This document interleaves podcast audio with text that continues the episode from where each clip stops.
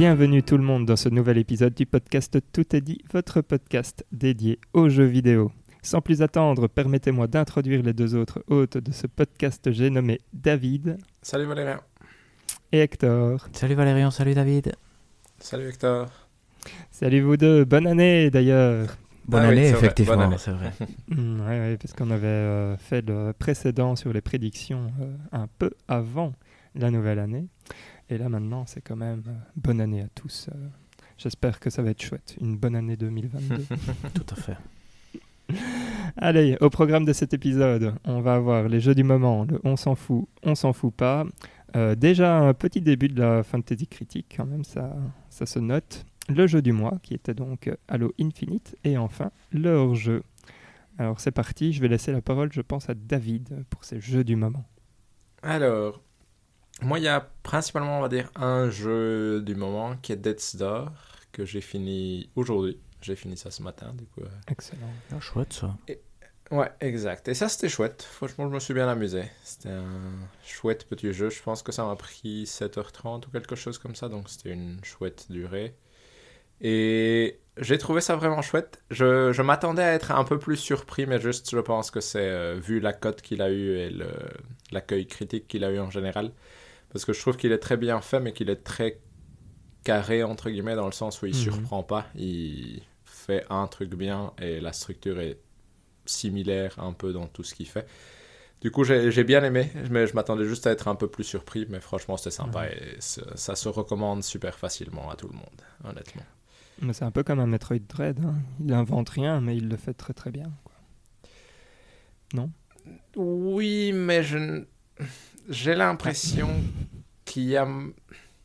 J'ai eu moins l'impression qu'il faisait quelque chose vraiment, vraiment bien comme ça. Honnêtement. Ah oui, C'est pour ça, j'ai trouvé ça chouette. Je trouve que ça se contrôle bien, ça se joue bien, mais à aucun moment j'ai été en mode waouh, c'est chouette ou waouh, je ne peux pas arrêter de jouer à ça ou quelque chose comme ça. Dis- Disons qu'il il m'a manqué quand même un... quelque chose qui puisse le rendre un coup de cœur, on va dire. Dans le sens où j'ai bien aimé et ça avait vraiment la bonne durée pour que ce soit ça passe facilement et sans aucun souci. Mais ça ne m'a pas marqué. Il n'y a rien qui m'a marqué dedans, quoi. Donc, euh. Même pas la musique. non, honnêtement, La d'ailleurs, c'est rigolo parce que la musique, je l'ai trouvée très répétitive par moment. Comme c'est un jeu, je trouve, Mhm. où tu meurs quand même relativement facilement. Elle m'énervait un peu, honnêtement. D'accord. euh, du, coup, euh, du coup, non, c'est pour ça. Mais en soi, c'était vraiment chouette et je recommande euh, sans aucun souci. Mais je, par rapport à ce que j'en avais entendu, j'ai l'impression qu'il m'a manqué le petit touche magique, on va dire, pour passer de un chouette jeu à vraiment un coup de cœur spécial. Mhm. Et donc euh, ça, c'est ce qui m'a pris le plus de temps, je dirais. À côté de ça, on a essayé Windjammers 2 avec Hector. C'est vrai, c'était rigolo. Et c'était super chouette. C'était C'était super vachement rigolo. ouais. À part, euh, je, pense que jouer tout seul n'a aucun sens, mais en tout cas, jouer à deux, c'était vraiment, vraiment amusant. Car c'est le jeu facile à prendre en main, et puis il y a 10 000 subtilités, un peu comme un jeu de combat, quoi. Il y a 10 milliards de subtilités dedans, et euh, tu te rends compte au fur et à mesure que tu testes des choses, que tu peux faire des choses euh, plus folles que tu ne pensais. Et donc, on s'est. On a joué quoi Une heure, je pense? Ouais, je Un pense peu aussi. plus, peut-être. Mhm. Et euh, c'était vraiment, vraiment amusant. Donc, euh, Et ça donnait envie de s'entraîner d'une certaine façon, ce qui est toujours bon Mhm. signe, de te dire ah je vais prendre ça tout seul et faire euh, quelques trucs pour améliorer mes coups. hein. Donc tout à Ouais. fait.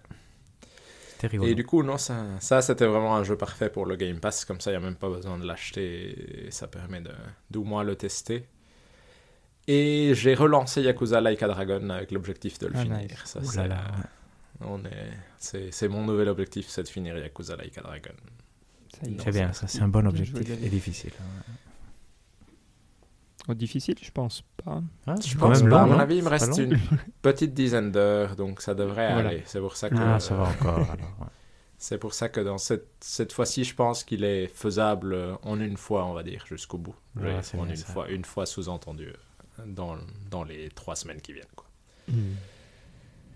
Mais du coup, voilà, Ouais, ça a été quand même bien chargé, mais en soi, euh, j'ai eu 10 jours de Covid euh, enfermé quelque part. Du coup, ça a bien aidé à faire avancer euh, pas mal Ah, de jeux. Du coup. Excellent. Toi, Hector?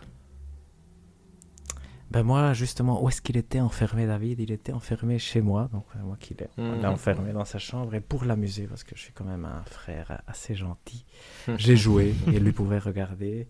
C'était une expérience assez chouette, d'ailleurs. euh, Tout à fait.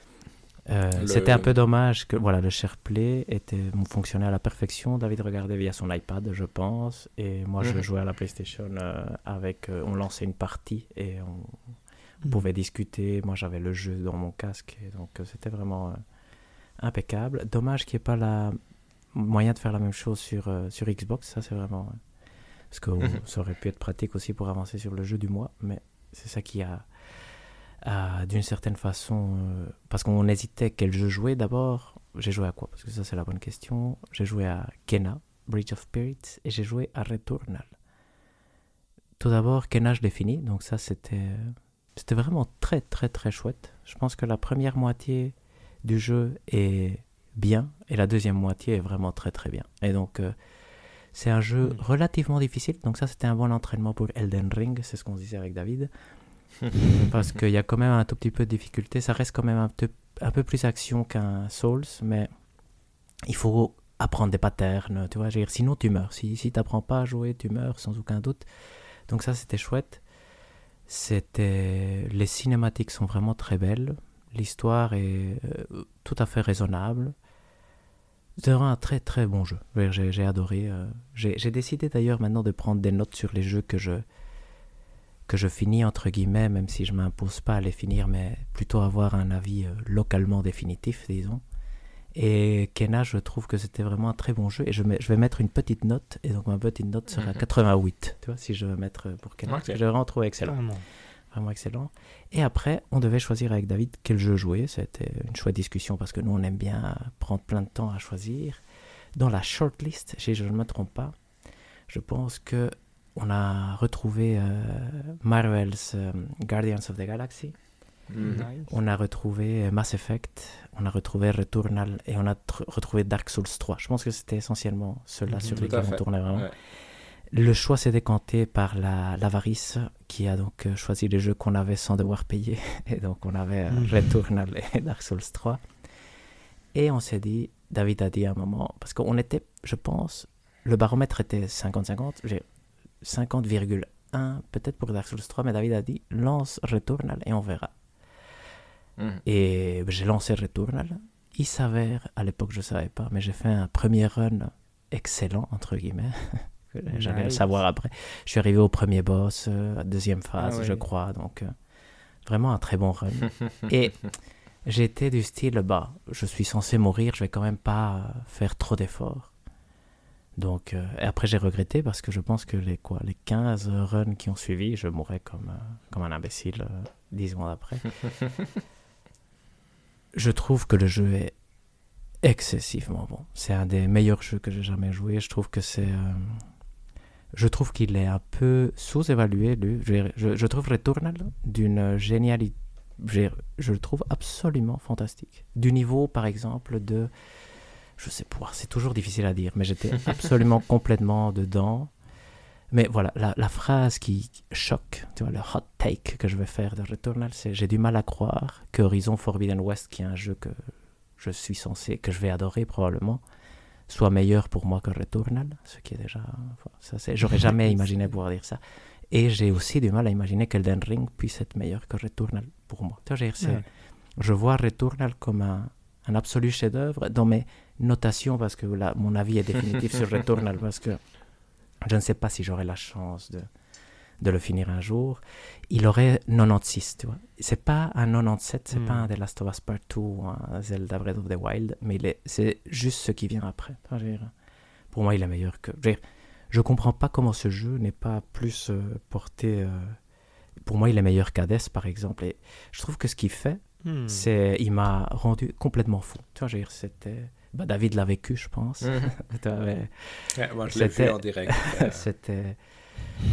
C'était hallucinant, c'était, euh, je vivais dans Returnal par moment. Et le fait, il y a, il y a ce côté, bah, c'est quoi? C'est un roguelite essentiellement, ou presque un roguelike même. Il est très méchant, ça c'est son côté. Il est très difficile, entre guillemets.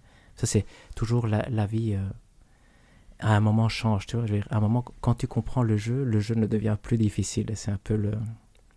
Parce qu'il est. Même si, ouais, tu besoin quand même de réflexes et des choses comme ça.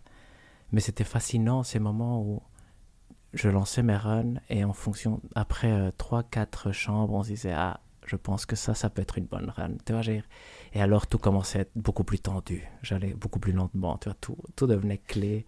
Je, je calculais. C'était fascinant. Le nombre. je... Et après, il y a une partie. Je quand on arrive à la moitié du jeu, il y a quelque chose qui arrive qui est aussi excessivement bien réussi. et Qui est la musique, je la trouve vraiment fascinante. Le, le jeu d'acteur est génial, je trouve, même si c'est juste des voice logs ou je sais pas comment il faut appeler. Hmm. Absolument séduit. Ce jeu est pour moi euh, le jeu de En la génération maintenant parce que je- la génération vient de commencer, mais il faudra le battre et il sera pas si facile à battre, je crois. C'était très rigolo à voir, en tout cas, parce que le nombre de fois qu'Hector a fait Allez, encore une run, et puis deux heures après, il était toujours en train de jouer parce qu'il en Ah avait oui. fait 4-5 en cours Je de route. C'était assez rigolo. Je vois, je vois. Et donc euh, là, Hector, moi j'ai plusieurs questions euh, pour toi. Oui, bah, je t'en Returnal. prie. Est-ce que tu avais réussi à virer ma save pour le commencer euh, Oui, oui, on a Ah, effacé. David m'a dit, je pense que tu dois l'effacer. Donc, euh, Oui, oui, euh, parce que euh, parce que comme ça, tu as, même pu avoir le mini choc. euh. Je trouve que le début est vraiment Le- bien le- foutu. où- le début était excellent, ce moment où tu te retournes le casque et tu où vois tu que c'est retournes, Marche. voilà. C'est tellement con, mais ça marche tellement bien. Je je sais pas Mhm. qu'est-ce qui est fait parce que c'est un truc cliché entre guillemets, tu pourrais le dire. Très. mais, mais ça marche. Là, ça marche. Putain, ouais, ouais. Et. J'étais choqué. Je me suis dit. ouais. Et ce jeu, je trouve, il est tout le temps comme ça. C'est c'est une expérience à vivre absolument. Et en plus, c'est tellement arcade et c'est tellement rigolo, c'est tellement chouette à prendre en main aussi. Je ouais, j'ai envie d'aller jouer à Returnal. Je suis au quatrième boss qui est un, Ah au- il me parle. Je, veux dire, je pourrais le tuer si j'avais le temps, mais j'ai pas le temps maintenant. Malheureusement, je souffre de ça. Mais Et c'est le dernier boss, ça déjà, non? Non, non, je, il- Ah non. je- ok. spoil. Je pense qu'il y a six boss, je crois. Je, Oui. m'attends à avoir six boss. Donc, euh, et je vois comment arriver au monde quatrième. 5 et au monde 6, mais j'ai pas été au boss encore. Donc, euh, je dois tuer le 4 pour pouvoir accéder probablement au 5 et après avoir le shortcut pour le 6. Mais euh, que- quel jeu incroyable. Quel, euh, Hmm. quelle claque. Je ne m'y attendais pas. Je m'attendais à aimer. Je m'attendais pas du tout à adorer autant. Et j'espère un jour le finir, mais il est quand même dur. Donc euh, il, faut, Mhm. il faut lui donner son temps. Il faut... J'ai eu la chance de pouvoir le vivre comme on l'a vu, vécu avec David, c'est-à-dire en immersion presque totale. Ouais, donc, euh, donc euh, Je vais euh, prendre la main, du coup, vu que Vas-y, vas-y, Valérian, d'un je t'en de- prie. D'un de mes jeux du moment aussi, qui était euh, Returnal, que j'ai que j'ai pas mal joué, mais je suis vraiment pas arrivé euh, aussi loin que toi, Hector. Et puis, enfin, bon, moi je suis pas encore de l'avis qu'il est meilleur qu'Hades, parce que j'ai préféré Hades à Returnal, ah non, parce je que je le trouve... exact. Pardon? Oui, vas-y. Mon avis, c'est avis personnel. Tu je veux dire, je- Oui, je oui euh, je dis euh, moi aussi, hein, c'est mon avis personnel. J'ai préféré euh, l'autre que je trouve un peu moins dur, beaucoup moins dur en fait, même. Soyons, soyons tout à fait honnêtes. Ça, c'est un bon sujet en fait. Je, je et- reviendrai après là-dessus. Ouais. Et en fait, c'est pas le côté difficulté euh, spécialement, mais c'est euh, peut-être plus euh, au niveau des dialogues, etc. Où je préférais le monde dans lequel Hades Ah ouais. évoluait. en fait, Returnal, je le trouve là, là tout doucement. Je le trouve un peu trop tout le temps dans le même ton. Et, et je sais pas, ça me. Là, tout doucement, ça me fait moins l'effet de. À chaque fois que j'ai quelque chose de nouveau, je suis, je suis complètement abasourdi ou quelque chose comme ça. Mais bon, là, il faudrait que je passe. euh, il faudrait que je passe le premier boss, à mon avis. Ça, ça relancera un peu la mécanique. Mais C'est voilà, un quoi. peu un moment où il y a un déclic, hein, effectivement, David. Ça, Toi, tu l'as vécu, je pense, ou un moment. euh, le moment le plus proche d'arrêter que j'ai eu de Returnal, où je pense qu'on a la- lancé Dark Souls 3 au, au milieu, c'est quand j'avais fait 6 ou 7 runs euh, sans pouvoir vraiment voir la, la possibilité de tuer le boss, le premier. Et après, une fois que Mhm. je l'ai tué, c'est vrai que là, c'était. Plus, plus personne pouvait nous arrêter. ouais, Sauf euh, Ivan donc, et euh, Elisabeth qui sont arrivés de Barcelone. Mais ça, Donc là, ça, c'est ce qui, c'est, ce qui me manque euh, aussi, euh, à mon avis, euh, ici pour le continuer. Mais de toute façon, j'avais d'autres choses à jouer, vu que je vous avais dit que j'avais recommencé Demon's Souls, Oui, tout à fait. Que j'ai terminé. Ah, Ouais, félicitations Valérian, ça c'est bien. Bon, non, mais en fait, euh, en vrai, il est. c'est- Je me rappelais pas euh, très très bien, mais euh, c'est rigolo. En fait, il est, pas, il est vraiment pas très très dur, euh, dans le sens où euh, quand tu apprends, enfin, quand tu utilises euh, la fameuse technique de bon, je cours et euh, je- j'essaye d'arriver au boss euh, comme ça sans, sans aller euh, sur les ennemis.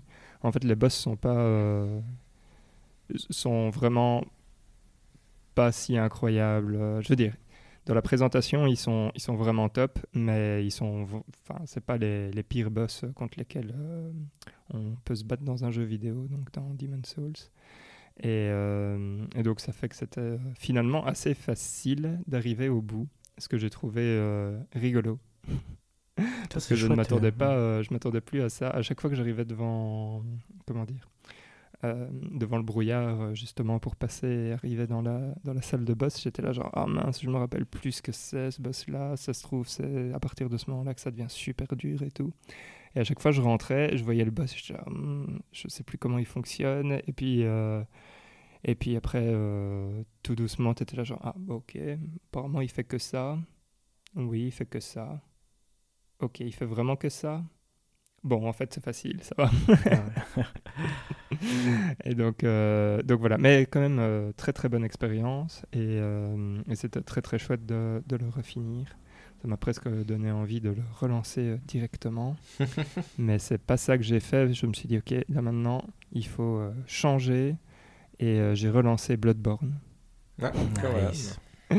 Que j'ai euh, recommencé. Et euh, là, par contre, j'ai pris euh, une sale claque parce que Bloodborne est pour moi un de mes jeux préférés de tous les temps.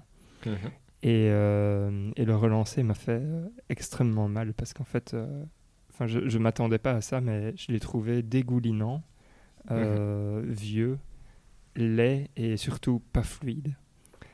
Et euh, ça, c'est le problème euh, des 60 images par seconde. Qui, qui Il a besoin d'un remake?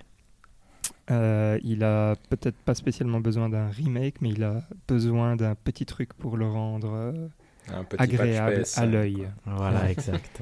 Ah oui, parce que je l'ai trouvé. Enfin, j'ai eu du mal. Du coup, je l'ai arrêté et j'ai relancé Dark Souls 3, qui lui passe super bien parce que bah justement 60 images par seconde, donc là il n'y a pas eu de problème. Et donc ça c'est probablement le prochain jeu que je vais refinir. Tu as bien avancé va. dans Dark Souls 3 du coup? Dark Souls 3. Euh, j'ai pas beaucoup avancé parce que j'ai principalement avancé dans Demon's Souls et euh, en Mhm. gros Dark Souls 3 j'ai recommencé aujourd'hui. euh, Ok. Ah oui, ok, euh, chouette. Enfin ouais, j'ai battu deux, deux ou trois boss, un truc comme ça. Donc, euh, Ah, quand même. Donc ouais. voilà. Et sinon, j'ai fait l'achat Final Fantasy euh, VII le Intermission, Ah. que j'ai euh, bien commencé du coup, euh, et que j'ai beaucoup, beaucoup, beaucoup apprécié en fait. Ouais, il est très chouette. Hein. C'est très Ouais, facile ouais, à jouer. Et euh, j'aime beaucoup euh, Yuffie, je trouve que le personnage est ultra, euh, ultra taquin, et ça me fait beaucoup rire. Donc ouais, j'ai bien aimé euh, l'expérience. euh, donc ça c'est à finir euh, aussi. euh. En plus c'est pas très long, donc, euh, donc ça sera tout, tout bien. Et voilà de mon côté en fait. euh, C'est quand même pas mal. Hein. Donc, On a euh, principalement. La période de Noël. C'était un bon ouais, mois, ça, ouais, ouais, on a exact. pu profiter euh, pendant les périodes d'examen. Alors, je propose qu'on passe euh, au On s'en fout, on s'en fout pas? Perfecto, plein avec plaisir, news. avec plaisir. Voilà, exact, exact. Je reviens juste sur ce que j'avais dit sur Returnal, parce que j'ai dit que je reviendrai, je- j'en Mhm. profite une petite parenthèse, c'est que je trouve que ce qui est fascinant avec Returnal, et qui le différencie très fort d'Hades, c'est que Returnal est de façon très cohérente, ce qui le rend acceptable, mais très méchant. Tu vois, tu comprends que le monde est méchant vers toi tout le temps, et parce qu'il est très rarement euh, gentil. Quand Hades, souvent, tu as des choses très chouettes qui arrivent assez souvent. Returnal, c'est vraiment très commun d'avoir une run mauvaise où tu peux Moisi. difficilement faire quelque chose. Et ça, c'est quand même. Au début, c'est difficile à accepter. Et après, quand tu comprends que bah, si tu dois prendre un risque, en général, ça vaut pas la peine parce qu'on te donne que de la merde, souvent, c'est ça aide aussi à passer euh, outre les Mhm. frustrations. Mais donc là, on peut passer aux news si ça vous va. Mhm. Perfecto, j'ai plusieurs points, j'ai même pas noté combien de points, mais donc on a plein de points. Non, on n'a pas tellement de points, des gros points à discuter. Il y en a un incroyablement gros que probablement tout le monde connaît, mais sinon, euh, bah, vous verrez ce que c'est. Et après, il y a plein de brèves, et les brèves, on les passera très rapidement parce qu'on n'a pas quand même envie de passer notre vie à discuter de ça. Premier point, NFT. Parce que je sais pas si vous vous souvenez, à l'époque où on a fait notre dernier épisode normal, on commençait à en parler, on en a parlé beaucoup, beaucoup. Et donc, est-ce que vous vous en foutez ou est-ce que vous vous en foutez pas? Attendez voir. Euh, non, vas-y, vas-y, euh, David, tu peux tout de suite dire. Moi, j'ai envie de dire on s'en fout, mais c'est une tendance nulle où Mhm. ils n'ont pas l'air de savoir ce qu'ils veulent faire de, de ça. Et Mhm. ça donne vraiment l'impression qu'ils veulent sauter sur un wagon où ils savent même pas où ils mènent et puis euh, Mhm. advienne que pourra, entre guillemets. Du coup, Mais donc, effectivement, on s'en fout, on n'en veut pas, point. exactement. Voilà. Exact. Deuxième point, peut-être un peu plus intéressant, Ken Levin. Euh, Et Ça ouais, veut ils ont dire, on parlé s'en de... fout pas. Voilà, et en plus c'est lié à la prédiction de Valérian qui a prédit l'existence de Panic Shock qui devrait peut-être sortir, être annoncé cette année. Mais donc euh, c'est surtout Jason Schreier qui a, pro- euh, qui a Mhm. produit un article, donc euh, il travaille pour Bloomberg, où il parle de la façon de travailler de Ken Levin. L'article est très critique en fait, sa façon de, de travailler, surtout dû au fait qu'apparemment il commence quelque chose, il n'est pas content, il recommence, euh, il, a, il entend une idée qui l'intéresse, il essaye de faire ça, il, il remet tout de côté. Et souvent, apparemment, ce qui ressort le plus chez, chez ces employés qui ont été interviewés, c'est que c'est vraiment très frustrant et très fatigant de travailler avec lui. Il a carte blanche chez Take-Two. Donc d'ailleurs, son studio s'appelle euh, Ghost Story maintenant. Et ce qu'il veut faire, c'est utiliser un concept que lui appelle des blocs de Lego narratifs. Donc essentiellement quelque chose où, comme d'une certaine façon dans les RPG, euh, nos actions euh, modèlent un peu ce qui arrive après. Ici, que l'histoire soit construite de cette façon euh, un peu euh, tout à fait, pas aléatoire, mais très variable et qu'on puisse avoir énormément d'options qui se mettent ensemble de façon cohérente. Dans une interview qu'il avait fait à l'époque chez Game Informer, il citait euh, Shadow of Mordor comme un truc qui l'a intéressé beaucoup pour ce que lui voulait faire, vu qu'effectivement là il y avait un peu de narration un peu qui, qui sortait euh, de façon Mhm. aléatoire. Mais voilà, mais le, il faut savoir que ben, son, son jeu était censé sortir en 2017, on est en 2022, il n'est pas encore sorti. Et après, sincèrement, c'était aussi. C'est difficile à dire parce que c'était pas une attaque non plus super forte sur Ken Levin. Il, il maltraite pas ses employés, apparemment. Parfois, s'il s'il s'entend pas bien avec toi, il est dur à travailler avec, mais il fait pas de crunch ou des choses comme ça. Donc, euh, on est dans un cas de figure où c'est intéressant de savoir ce qu'il est en train de faire, mais on n'a pas énormément plus d'informations sur le sujet. D'ailleurs, est-ce que vous, quel est votre avis sur la question? Je sais pas si vous en avez. Non. Bah, ça commence à faire très longtemps qu'on n'en a plus. euh, tu vois, c'est comme tu dis, son jeu aurait dû sortir dans 2017, on est en 2022. Et ce n'est même pas quelque chose comme euh, on a vu un trailer et euh, on a une période de sortie, le jeu est toujours euh, en silence radio. Du coup, je pense que c'est quand même. Ça a l'air compliqué pour lui de se remettre en route après avoir fini les Bioshock. Et du coup, je me demande si on aura un jour à nouveau un grand jeu, entre guillemets, de sa part, ou si c'est quelqu'un qui est soit dépassé, ou soit dans les méthodes sont, ne sont plus euh, compatibles avec le fait de diriger un jeu. Peut-être que dans un autre rôle, il pourrait s'en sortir mieux, mais en tout cas, je me pose la question, parce que je pensais qu'on aurait vu plus de choses de lui. euh, après les Bioshock et euh, ça a l'air de, de ne pas du tout réussir à fonctionner. Et il a commencé en 2014 à travailler sur son jeu d'ailleurs, donc c'est vrai que ça Mhm. fait 8 ans déjà, donc c'est vrai que c'est beaucoup. Jason Schreier disait que apparemment le côté avoir carte blanche, donc, euh, donc vraiment ne lui demande rien. Et Mhm. peut-être un problème finalement, parce qu'il n'a pas cette deadline qui lui permettrait de dire à un moment il faut finir, ce qui était arrivé avec Bioshock. Donc ils avaient crunché apparemment comme des fous euh, pour euh, finir le premier Bioshock, Hmm. ce qui n'est pas du tout souhaitable non plus, mais, euh, mais peut-être qu'il a du mal à, effectivement à dire, à savoir évaluer quand un produit euh, ne sera pas parfait mais est digne d'être sorti. Non? Donc, euh, Mhm. Mais effectivement, je pense qu'il n'y a pas énormément de choses à dire. Peut-être qu'on verra Bioshock cette année, peut-être qu'on verra Panic Shock cette année, on ne sait pas. Donc tout ça, on, on l'attend euh, avec Panic impatience. Qu'on va voir. Oui, aussi, j'ai dit, j'ai dit, j'ai dit, j'ai dit qu'on verrait de- peut-être Panic. Shock. euh, ouais, je- Dis, non, pas de problème. Les deux. J'ai j'ai dit Bioshock et peut-être Panic Shock aussi. Donc euh, Hmm. peut-être, peut-être qu'on verra les deux, effectivement. Et on ne sait pas du tout si on le verra, par contre, rien. ne- La seule chose que Ken Levine a dit, c'est qu'il attendait d'avoir euh, une version euh, presque finale pour montrer son jeu, parce qu'il avait mal vécu le fait que sur Bioshock Infinite, il avait montré beaucoup de choses qui à la fin n'étaient pas dans le jeu final. Et, euh, et donc voilà, donc on verra, on verra. On attend tout ça avec impatience. C'est un créateur euh, qui a fait des bons jeux, mais bah là, ça fait longtemps et on ne sait pas ce qu'on aura comme résultat. Point suivant, c'est le PlayStation VR 2. Ça, j'ai envie de dire, on s'en fout, non? Comme vous voulez, moi je. Apparemment, il va être, ouais. apparemment, il va être chouette, mais on ne sait pas ni le prix ni quand il va sortir. Mhm. Qui sont Voilà, peut-être les choses les plus intéressantes. Mais il est tentant, hein, ouais, sincèrement.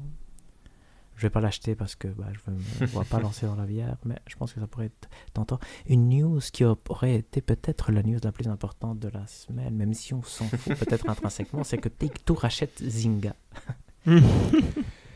Ça, on s'en fout, mais le prix était impressionnant. Oui, c'était un Oui. record. C'était euh, le jour où ça a été annoncé, donc le 10 janvier, c'était un rachat record. Oui, huit jours après, je pense.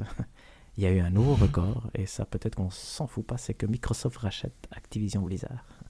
Ouais, ça, on s'en fout pas. Voilà, ça c'est la chose qu'on est venu parler aujourd'hui. C'est peut-être un des gros points du, du podcast. Ici, je proposais de faire une discussion ouverte. Je, je- je situe juste le truc. C'est pourquoi c'est un tremblement de terre euh, de d'amplitude jamais vécu avant. C'est parce que c'est déjà le prix 70 milliards de dollars pour ce rachat de Activision Blizzard par Microsoft. Et ça veut dire quoi? Ça veut dire que Call of Duty, World of Warcraft, Diablo, Overwatch, Crash Bandicoot, Spyro, Tony Hawk et Candy Crush sont des licences maintenant qui appartiennent à Microsoft. Donc ce rachat, ça coûte 10 fois plus que ce que Bethesda avait coûté. C'est Call of Duty, c'est les jeux les plus vendus sur PlayStation.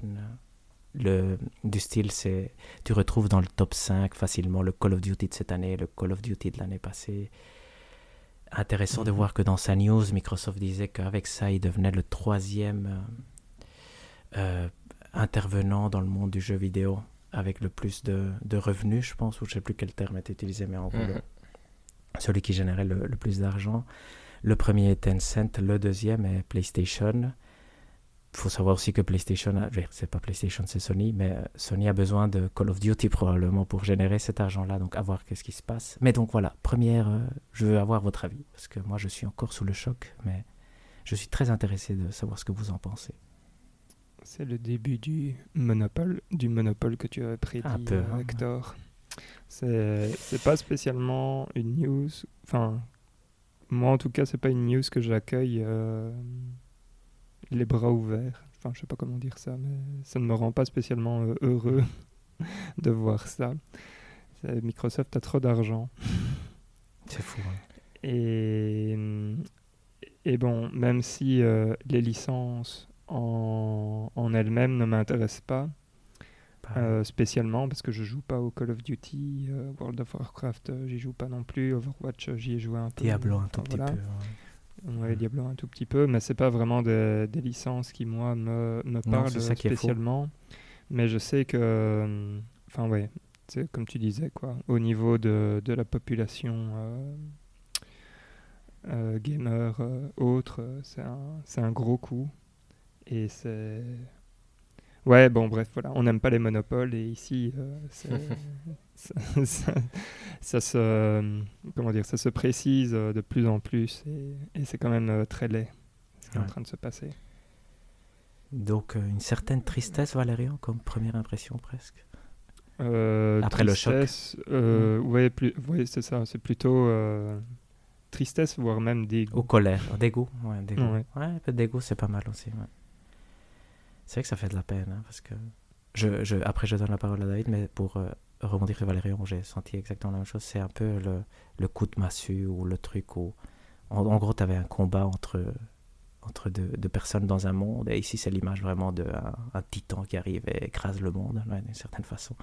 Et, Ouais, ouais. tu croyais qu'il y avait un combat, mais il n'y avait pas de combat. voilà, et il y avait pas de combat. Et le problème, c'est que ça fait que avec de l'argent. Autant Bethesda, c'était avec de la créativité, même si c'était de l'argent. Tu vois, tu voyais que le combat voulait se faire au niveau euh, licence et il y avait un intérêt vidéoludique. Ici, Mhm. l'intérêt vidéoludique est limité. Après, on reviendra. Mais David, vas-y, je, je te donne la parole maintenant. Euh, non, c'est oui, c'est un peu la même impression que Valérian. C'est c'est c'est marrant parce que c'était on n'aurait jamais osé prédire quelque chose d'aussi gros. Non, C'est ça qui est rigolo. C'est que dans nos prédictions, on avait prédit un rachat de micro... je veux dire, que Microsoft rachetait quelque chose, mais on n'aurait jamais osé euh, dire Activision. C'est euh, oui, en effet, ça donne un peu, ça, ça pose la question de est-ce que l'impression que ça me donne, c'est que c'est vraiment de se poser la question de est-ce que Sony peut survivre face à ça? Parce que j'ai l'impression que Nintendo a plus l'habitude de survivre euh, sans avoir les Call of. Nintendo n'a pas besoin d'Activision, euh, exact, hein, ouais. tout à fait.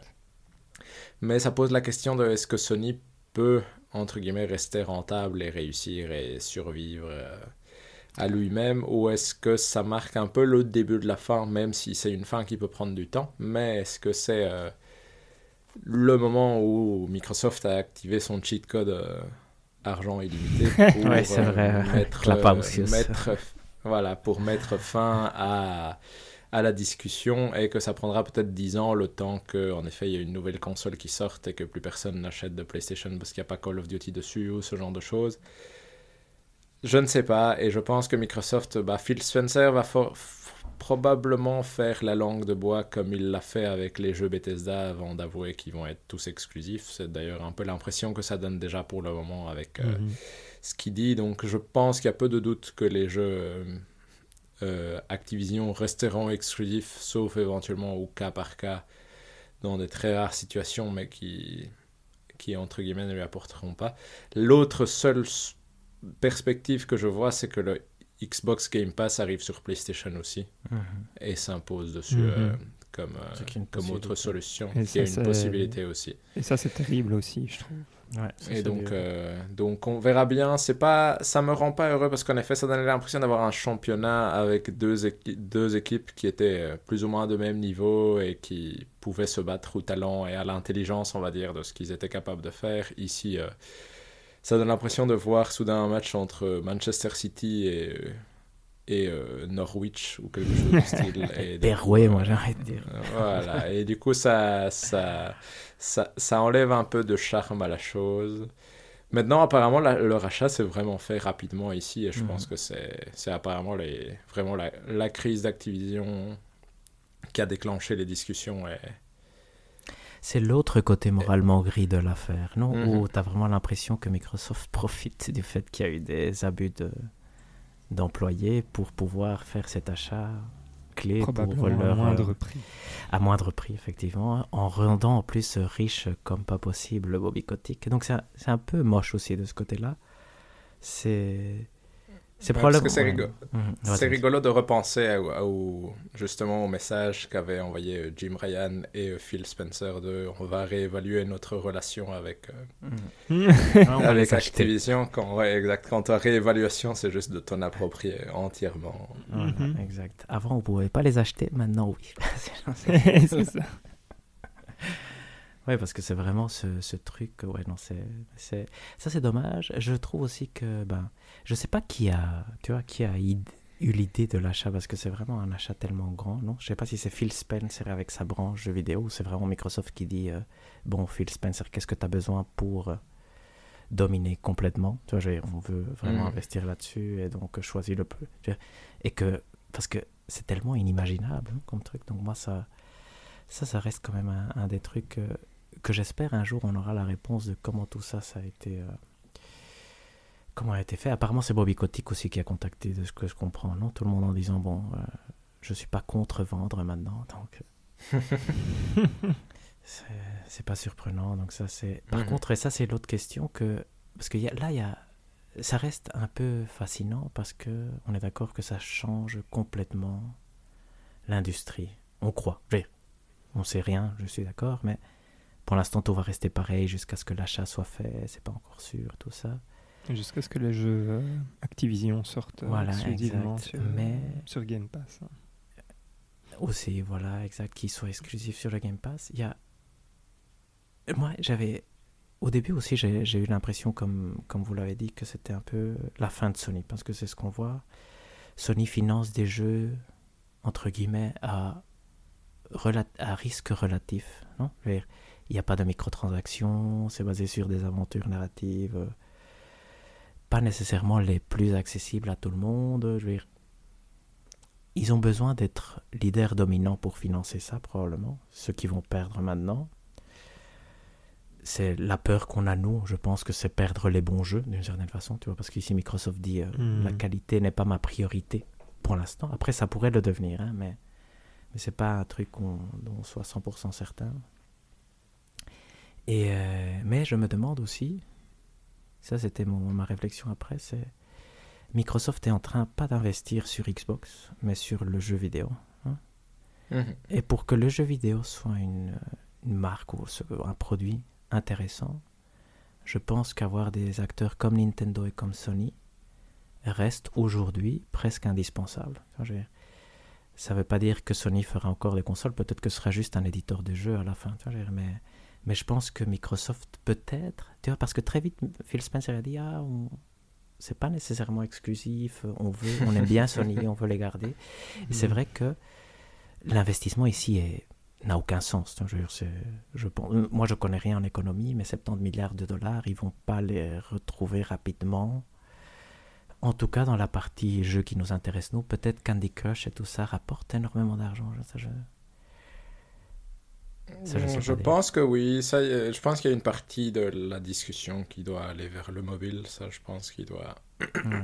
Ça, c'est la piste ça- Zynga aussi qui nous la donne, hein, parce qu'ils ont payé 10 fait. milliards juste pour un, un Zynga. non? Mais oui, moi, ma supposition, c'est que c'est possible que Microsoft arrive à un moment à imposer le Xbox Game Pass à PlayStation, plus ou moins, entre guillemets, euh, probablement dans quelques années, mais euh, dans 5-6 ans, je ne serais pas si étonné de voir euh, le PlayStation Plus euh, décéder et puis euh, le Xbox Game Pass euh, arriver sur PlayStation et rapporter, entre guillemets, de l'argent à Microsoft sur les PlayStation aussi. Tu veux dire le PS Pass décédé déjà Oui, avant oui, même qui Ouais, celui-là. Mais est-ce que. Vas-y, Valérian, hein, mais je, je t'en prie. Non Sur non, le- euh, je n'ai rien à dire. enfin, j'ai rien d'autre à dire. ça. Ok, ouais, ok, parfait. Mais alors, parce que la, la question un peu. euh, qui s'est un peu regardé l'accident euh, par la fenêtre, c'est de savoir qu'est-ce que va faire Sony. donc, euh, effectivement, ce Game Pass aura tout l'air. Ce PlayStation Pass aura l'air ridicule, sauf si c'est une offre incroyable, ce qui ça ne sera probablement pas. Donc, est-ce que c'est peut-être pas plus malin de l'annuler? Comment est-ce que vous voyez Sony réagir par rapport à ça et qu'est-ce que vous croyez être la meilleure façon de réagir? Avec ce rien. Je- J'en suis entièrement d'accord. Moi, si j'étais Sony, j'essayerais de faire un peu par tout euh, la- l'alliance euh, sacro-sainte japonaise, on va appeler ça comme ça, et de Mhm. faire quelque chose avec Capcom et Square Enix. Et de... Et pas From. Euh, si From, mais c'est pas la même taille. Je veux dire, Oui, oui, ok, d'accord. C'est ça que je veux dire. C'est- J'ai l'impression que c'est pas du tout la même taille non plus, mais euh, Monster Hunter se vend par euh, camion entier aussi. et- Donc euh, j'aurais peut-être tendance à essayer de faire quelque chose de ce côté-là. Mhm. Ont-ils les moyens? Ont-ils l'envie? Ça, c'est une autre question. Mais Et est-ce que ça fait partie de leur, euh, de leur stratégie en plus euh, Parce que du coup, euh, comment. Enfin, bon, là, j'y connais rien, mais co- comment tu réagis euh, stratégiquement à ça euh, Est-ce que tu te dis, ah mince, euh, on avait prévu ça et finalement, on va tout. Allez, on va Mhm. tout mettre à la poubelle et maintenant, on va tout Mhm. réévaluer et ça va prendre du temps de réévaluer. Mm. Et du coup, ils vont peut-être. Enfin, là, je parle comme, comme j'ai déjà vu euh, des choses se passer comme ça euh, dans, dans, mon ancienne boîte, mais, euh, et tu vas passer juste Mhm. du temps à réévaluer, et en fait, tu vas être. comment tu dis ça Vas être un peu gelé pendant un certain Ouais. temps, Mhm. et ce qui n'est pas une, spécialement une bonne chose non plus, en fait. Non. Tout à fait. D'avoir l'air d'être la paralysé, bourse, en euh, fait. Voilà, chutait Ouais. apparemment, ouais, tout à fait. Mais c'est une très bonne remarque, je trouve, Valérien, effectivement, parce que c'est certainement pas la stratégie que Sony avait pris. Non? Je pense que Mhm. Sony semblait prête pour lutter contre des rachats de studios, je crois. Non? Mhm. Mhm. mais pas des éditeurs comme ça qui te privent de leur. euh, Non, finalement, la vache à lait, hein, je sais pas. Donc, euh, Oui, exact, parce que le seul autre éditeur de la même taille en termes de profit, c'est Take-Two. Mais tu peux... Sony n'a pas les moyens d'aller acheter Take-Two, donc... euh, tout à fait. donc oh non, c'est impossible. pas- Oui, exact. Ils peuvent essayer d'acheter From Software ou des choses comme ça, mais Oui, ça oui, reste mais du pas- rachat de studio. Tout à fait, tout à fait. Mais ça, c'est une question intéressante. Ça. Si, si. Ben, on- là, on joue hein, parce qu'on n'a aucune idée. Mais si jamais euh, Sony donc rachète euh, Konami, euh, Square Enix et Capcom plus From Software. Konami, je sais pas si. bon, bref. Non, exact, mais voilà. Ben, je- juste pour le, pla- juste pour le plaisir Voilà, de. et- Silent Hill. voilà. Il faut quand même. Est-ce que ça peut suffire? Moi, je pense que oui, parce Dans- qu'alors ça pourrait Hmm. devenir un peu le Nintendo autre version adulte. Entre guillemets. euh, Parce que si tu as que des Monster Hunter sur PlayStation, que tu n'as que des... Je pense que ça pourrait suffire à attirer quand même beaucoup de monde. Pas autant que Call of Duty, ça c'est certain, mais... euh, Mais c'est vrai que ça, ça garantirait déjà de ne pas nous perdre, nous. Non? Ce qui est un peu mhm. le sentiment qu'on a eu, c'est que d'ici 10 ans, on aura une Xbox parce qu'on n'aura pas le choix. Et il faut, ouais, peut-être que Sony, je sais pas, c'est intéressant quand même euh, comme En tout cas, discussion. s'ils rachètent From Software, ils gagnent Valérian pour l'éternité, du coup c'est pas mal. bah, à mon avis, il gagne pas que moi euh, pour l'éternité. Ouais, Est-ce que je, enfin, là où je trouve que c'est, enfin, une bonne idée de la part de, de David euh, d'aller euh, faire l'alliance euh, japonaise. Euh, D'ailleurs, rien à voir, il y a Atlus aussi que tu peux, que tu peux rajouter dans le, Mhm. bar- dans Oui, le ça c'est bordel, bien. qui ouais. a pas de mauvais jeux. Mais euh, je pense quand même que tu te mets euh, les, les joueurs, enfin, tu te mets une catégorie de joueurs derrière toi en fait. Euh, Mhm. et ça suffit d'avoir ta niche, je pense, à ce moment-là. Euh, parce que effectivement, euh, Call of Duty, c'est pas des jeux niche. Euh, par Bah, contre, c'est un peu le joueur Persona 5, intellectuel, entre guillemets, plus, celui qui suit les news et Mhm. tout ça aussi. Donc c'est vrai que ça, ça pèse dans la balance. Et, et ça Voilà. reste, ça reste l'option de... Tu peux avoir ton PC pour jouer à tous les jeux Mhm.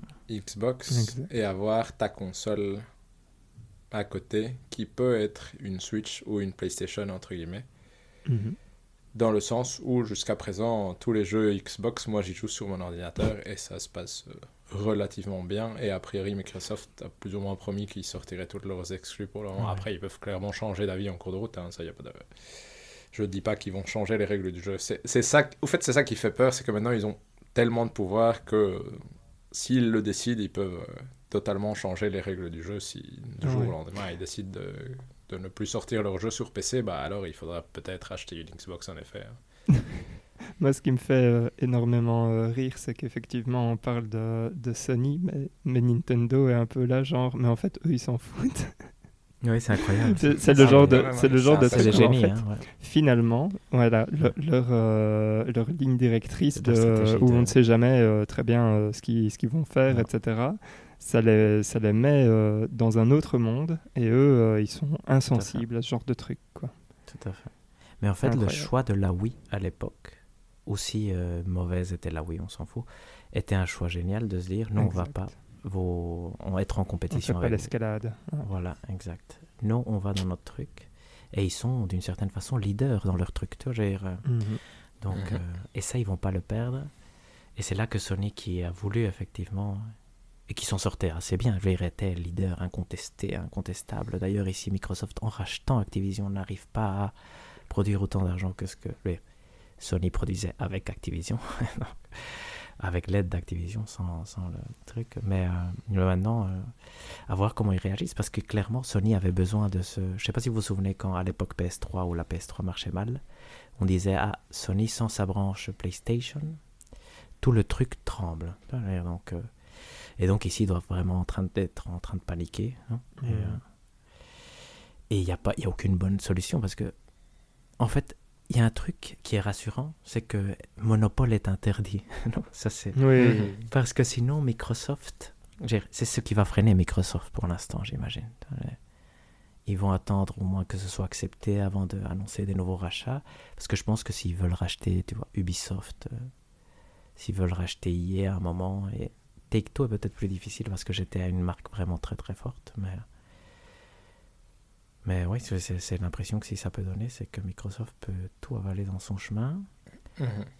Question un peu plus réjouissante. Activision était vraiment un éditeur de merde. Ça, c'est vrai. Microsoft a tout intérêt à faire des meilleures choses avec les jeux qui maintenant va, qui est lorsque l'achat sera entériné va, va, appartenir, va, va appartenir à Microsoft. Non, donc ça, il y a Mm. quelques chouettes Mhm. trucs qui pourraient renaître de là, mais euh, ça, ça peut être positif.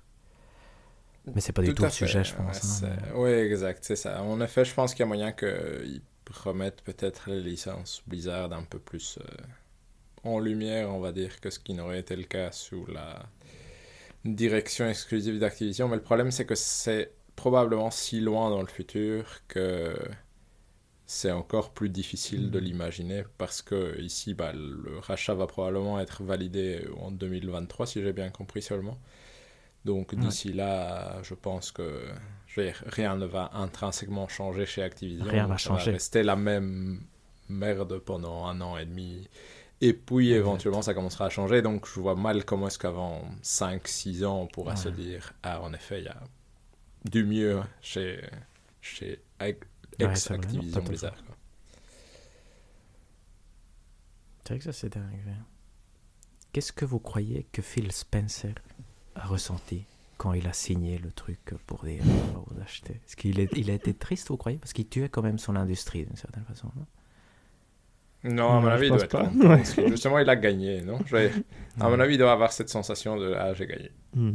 Ouais, mais en- avec Là, le- je dois en attendre- vois, Je dois attendre les pense 50, je dois attendre les 50 tours euh, nécessaires pour que pour avoir gagné la partie, mais ça me donne vraiment l'impression d'une partie de civilisation où tu sais que tu as gagné euh, 50 tours avant, avant que ça n'arrive, mais où tu es sûr que rien ne peut t'arriver. J'ai l'impression que Microsoft a un peu fait ça, donc euh,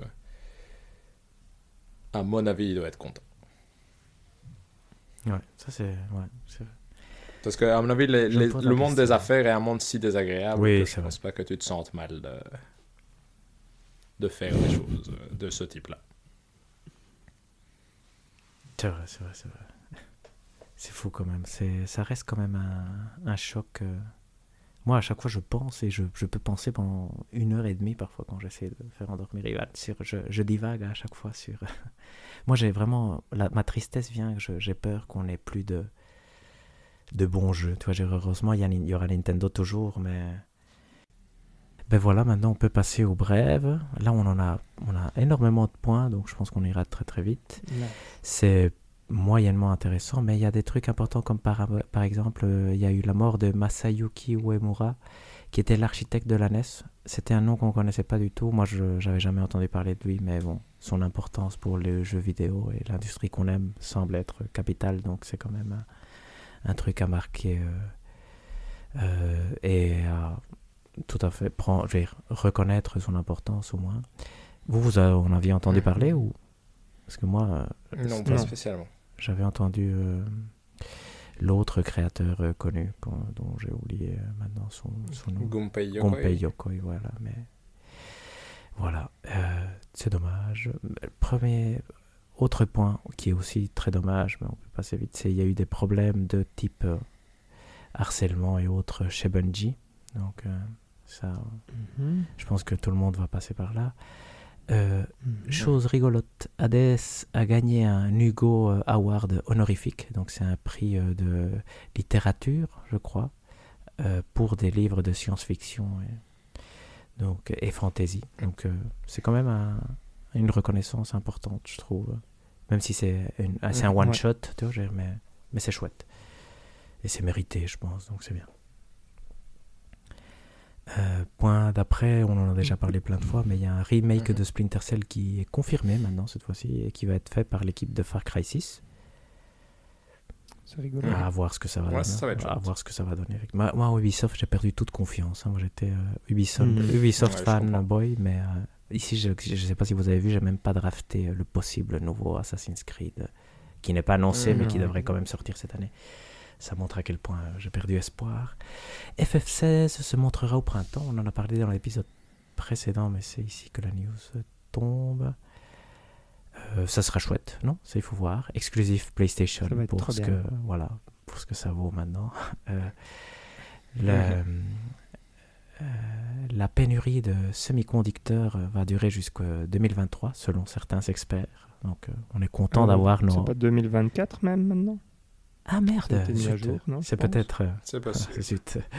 Et donc heureusement on a nos PS5. Voilà, il faut pas, il faut pas qu'elles tombent en panne.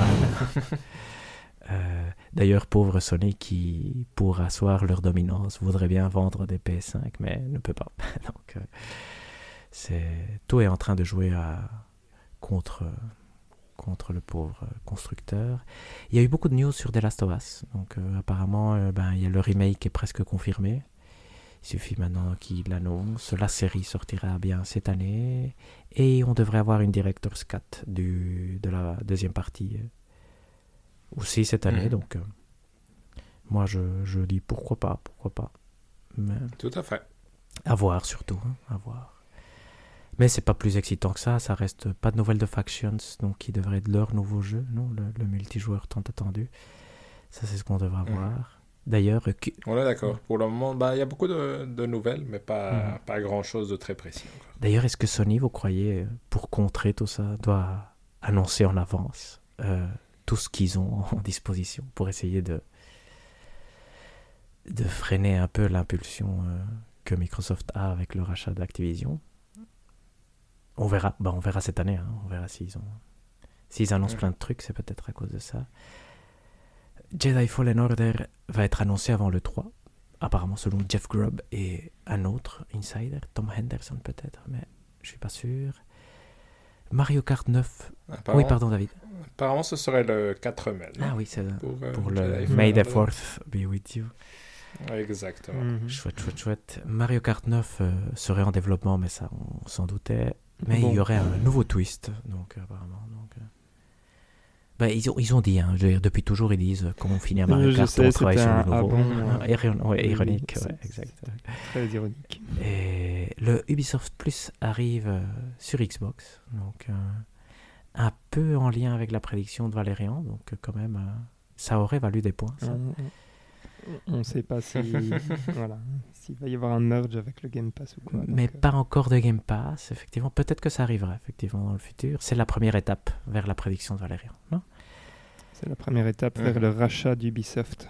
Je Bientôt. pense qu'ils ont balancé, ils ont regardé les deux hein, et ils se sont dit bon, ça c'est quand même bien. non Donc, euh, je pense que euh, c'est juste parce qu'ils ont pas envie qu'ils achètent pas Ubisoft maintenant parce que ça a l'air tellement clair. un peu mieux. Ouais. Ah là là. Et donc Respawn travaille sur un nouveau FPS, non? Et il y a le directeur créatif de Titanfall 2 qui est parti aussi. Ça, on sait pas très bien pourquoi. mais, Mhm. euh, voilà, ça c'est un peu les news euh, chez Respawn. Qu'est-ce qu'on a d'autre? Ah, il y a un nouveau président chez Platinum. Donc c'est maintenant c'est Inaba et avant c'était Sato, je pense. Curiosité, Sato a été président pendant 5 ans. C'est un peu les 5 mauvaises années de Platinum. Donc peut-être ce changement de président euh, apportera Mhm. des bons trucs. Donc ça- Ouais, ça stabilisera un peu les choses, Ouais, parce que c'est vrai que on a besoin de Bayonetta 3, en tout cas Platinum on a besoin. Et certains joueurs aussi. Euh, Kingdom Hearts aura donc 20 ans euh, cette année, donc comme Valérian avait Ouais. plus ou moins deviné, effectivement. Et voilà, des annonces Ah pour le c'est 10 ça. avril. C'était facile à deviner, vous me direz qu'ils allaient avoir 20 ans, fait que il suffit d'addi- d'additionner, mais voilà. Euh, Valérian, euh, tu, tu sens bien ta prédiction? Ouais, je sais pas si vous avez vu, il y a quand même déjà le premier truc qui, qui passe pas très loin, c'est le Kingdom Hearts All-in-One Integrum Masterpiece. hein. Ouais, ça c'est vrai que c'est pas. Integrum. Ouais, Integrum euh, Masterpiece, et donc euh, je sens que je suis sur un bon, euh, Ouais, sur un tout bon à fait. nom. Mais ça, c'est sur Switch. Ouais, exact, celui-là. À 100 euros, apparemment. Ça, c'est bien. Pour jouer dans le Ah, cloud. oui, voilà, c'est exactement. Mais bon, bref. Voilà. Euh, passons, passons sur ce détail-là. Voilà, je dis exact. juste euh, le nom, à fait, c'est pas mal, c'est pas mal. On note, on note. À évaluer, effectivement. on passera la loupe, tout ça. Sinon, maintenant, on peut passer au point qui sera le plus chouette dans les épisodes futurs, mais pour l'instant, il n'y a pas énormément de choses. C'est le Fantastic Critic News. Qu'est-ce qu'on a? Bah, Yes. Stalker 2 a été euh, repoussé jusqu'à décembre. C'est-à-dire, euh, il suffit que le vent souffle trop fort un jour en octobre et on l'aura en 2023. Donc là, j'ai peur, je dois avouer. Windjammers 2 est sorti et il déçoit un tout petit peu. J'aurais voulu 3 points en plus, pour être honnête. Et on aurait peut-être pu drafter Nobody Saves the World parce que c'est les gens qui ont fait Guacamele et Guacamele 2 et qui sont des, quand même des, un bon Mhm. développeur et qui a des beaux points quand même, qui arrive à faire 80. Donc c'est bien, voilà. Est-ce que vous voulez rajouter quelque chose? Euh, non, rien de spécial. spécialement. Pas spécialement. Et donc, euh, nous passons à l'update, effectivement, Fantasy Critique, où, comme tu l'as dit, Hector, il y a eu la sortie donc chez David de Windjammers 2, qui fait donc 8 points pour l'instant. C'est chez moi, Euh, c'est chez. Hector, pardon. Ah oui, c'est parce que euh, L'année passée, c'était chez chez David. Ouais, l'année passée, Ouais, c'était chaud. ouais. Alors, euh, du coup, euh, Pas de je me. Se remémore sa victoire, vends voilà, exact. Non, mais c'est surtout, euh, je me revois encore euh, counterpiquer euh, David juste parce que j'avais envie de counterpiquer David. Et donc euh, voilà. Et effectivement, donc euh, 78, euh, pas si mal hein, quand même. bon counterpick, bon choix, c'est à voir. Le futur nous dira. Pas- Pas un mauvais counterpick non plus Non, pour ma part. exact. coup, Donc, c'est un juste bon moins counterpick, 8 voilà, exact. et c'est plus ou moins, j'espérais. Enfin voilà. Moi, je m'attendais à ce qu'il fasse quelque chose comme 75, 76. Mhm. Donc euh, voilà, il est un peu plus haut que ce que je pensais, Voilà. mais pas, pas tellement plus haut que ça me met mal à l'aise. Donc, euh, Exact. On est à 2-3 points de suis- ce qui aurait pu être intéressant, je crois, non? Dans les deux sens. hein. Exactement. Exactement. Et en fait, euh, c'est tout parce que le prochain, c'est la sortie de Pokémon Legends. Et ça, c'est pour la semaine prochaine. Mhm. Donc, ça veut dire que la prochaine fois, il y aura des choses très intéressantes. Preview encourageante, donc, euh, apparemment. Ah bon, ok.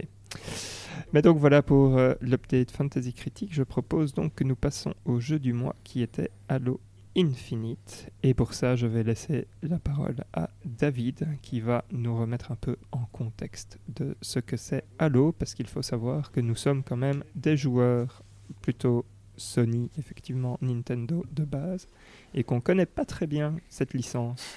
David, c'est pour toi. Tout à fait. Mais du coup, euh, oui, comme tu l'as dit, Valérian, le jeu est sorti ici Halo Infinite le 8 décembre, donc c'est vraiment tout récent, et c'est le dernier jeu de la série Halo.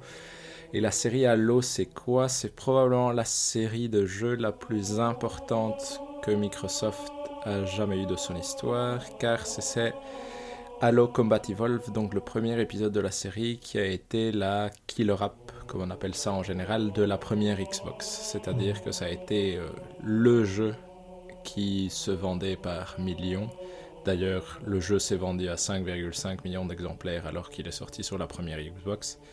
C'est vraiment le jeu euh, exact, marquant de la Xbox et euh, même niveau euh, cote critique, c'est vraiment un jeu qui a une cote euh, exceptionnelle vu qu'il est à 97 en termes de métacritique, donc en termes d'agrégation de toutes les cotes qu'il a eu à l'époque. Donc c'est vraiment entre guillemets un des meilleurs jeux de tous les temps si on le prenait juste à la lettre de ce côté-là.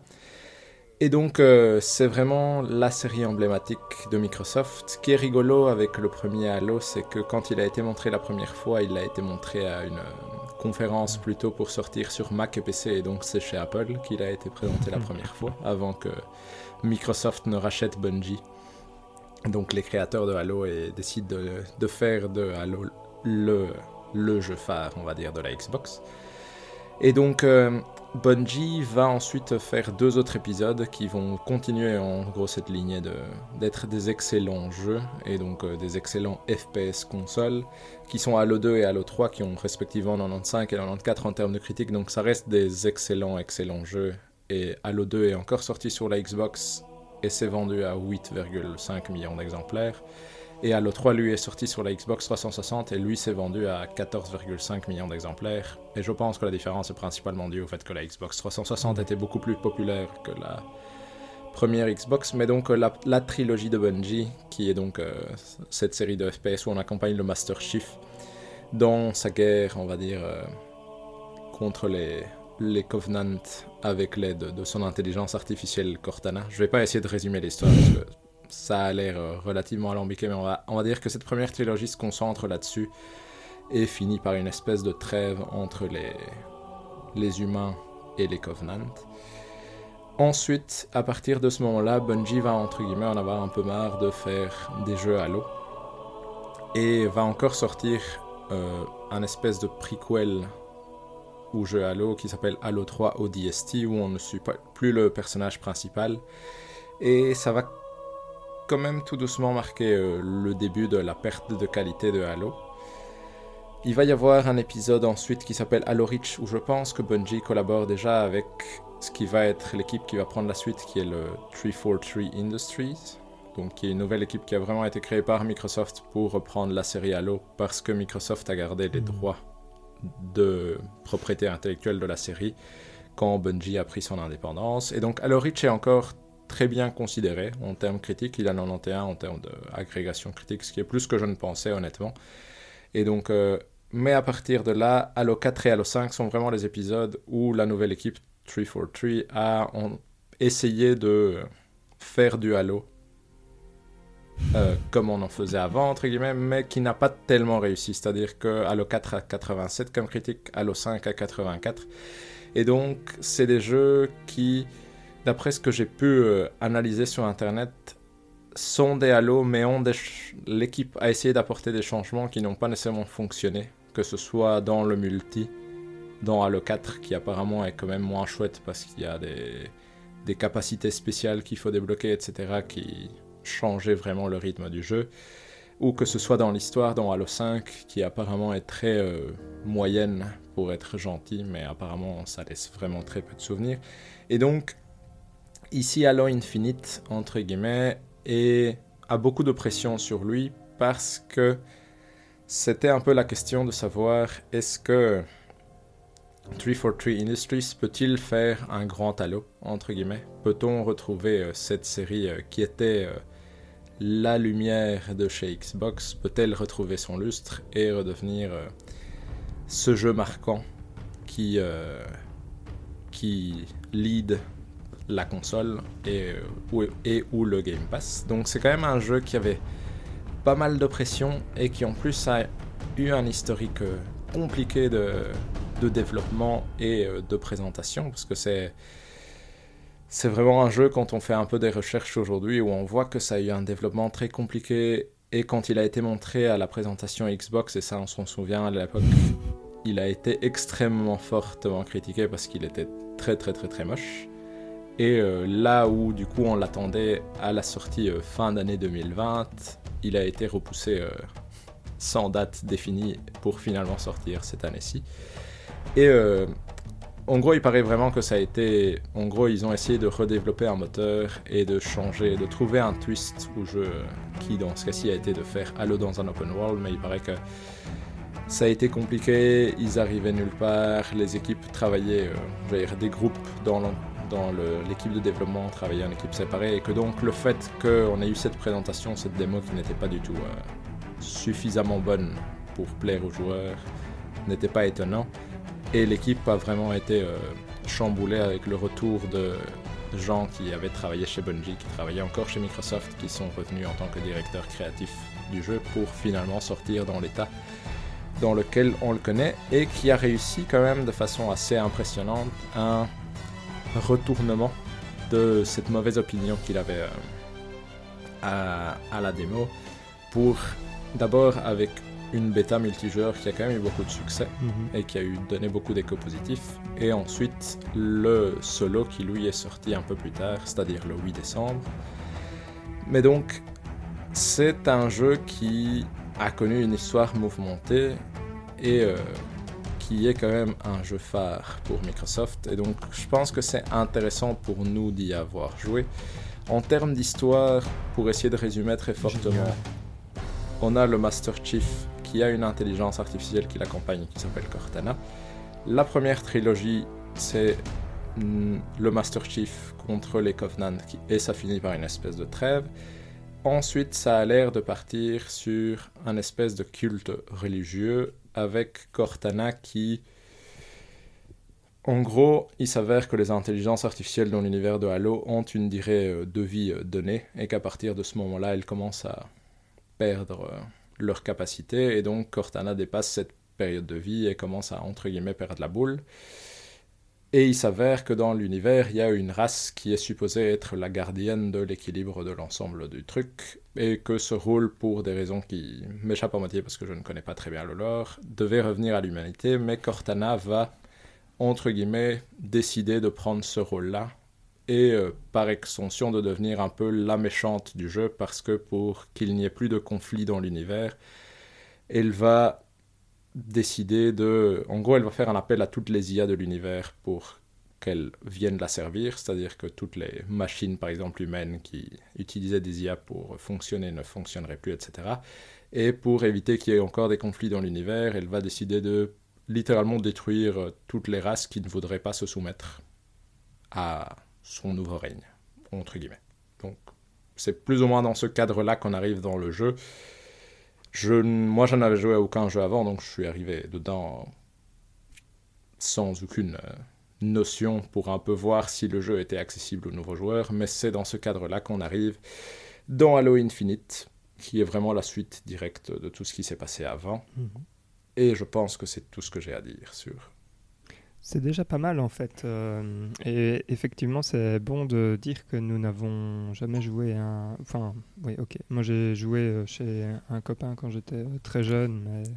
Enfin, c'est peut-être pas l'histoire. Oui, euh, j'avais aussi fait quelques parties en mode multi euh, chez un ami aussi, mais Ouais, voilà. pas, pas beaucoup. Et, et c'est pas l'histoire euh, qui m'avait spécialement accroché. je me rappelle même pas avoir vu des trucs de, de l'histoire. Donc, donc voilà.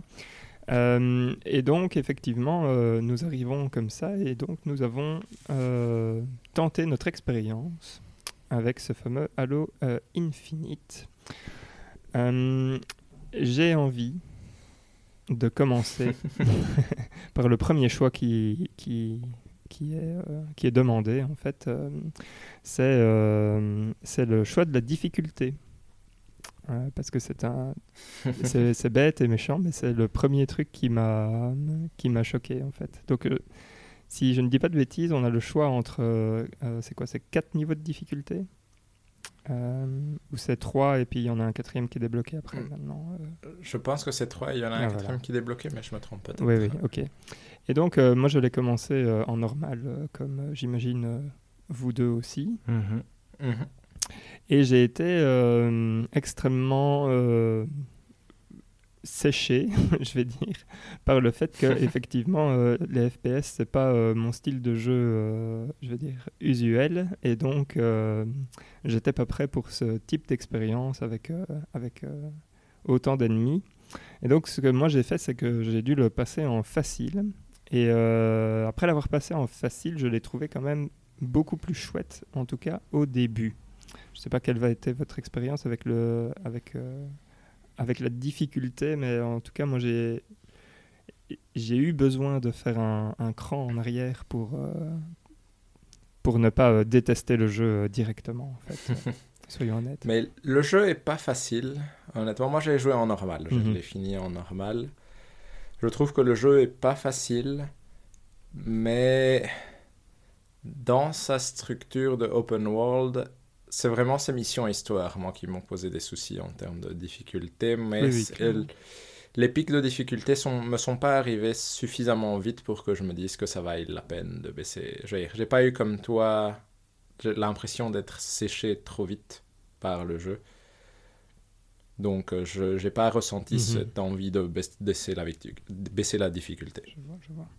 Moi, c'était euh, vraiment euh, dès le début quand on est dans le. C'est comment euh, Le UNSC Infinity ou un truc comme Mhm. ça. euh, des- rien que là, euh, j'étais là, ok, si c'est si c'est comme ça, ça ne va pas aller. Toi, Hector, Ben, tu l'as joué euh, en normal euh, directement? Aussi, mais exactement comme toi, je me suis dit, euh, bah, je- j'ai besoin de changer la difficulté parce que déjà, un peu comme tu dis, bah, c'est exactement la même réflexion.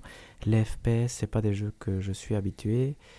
Et maintenant, vraiment, je me suis assez vite dit, parce que j'avais joué à Doom il y a pas longtemps, l'FP c'est vraiment pas le genre de jeu que j'aime bien. J'aime bien si l'histoire est chouette ou si c'est excitant un peu, type une, une campagne de Call of Duty, ça j'avais aimé, ou Titanfall 2, mais où là la difficulté est vraiment très limitée.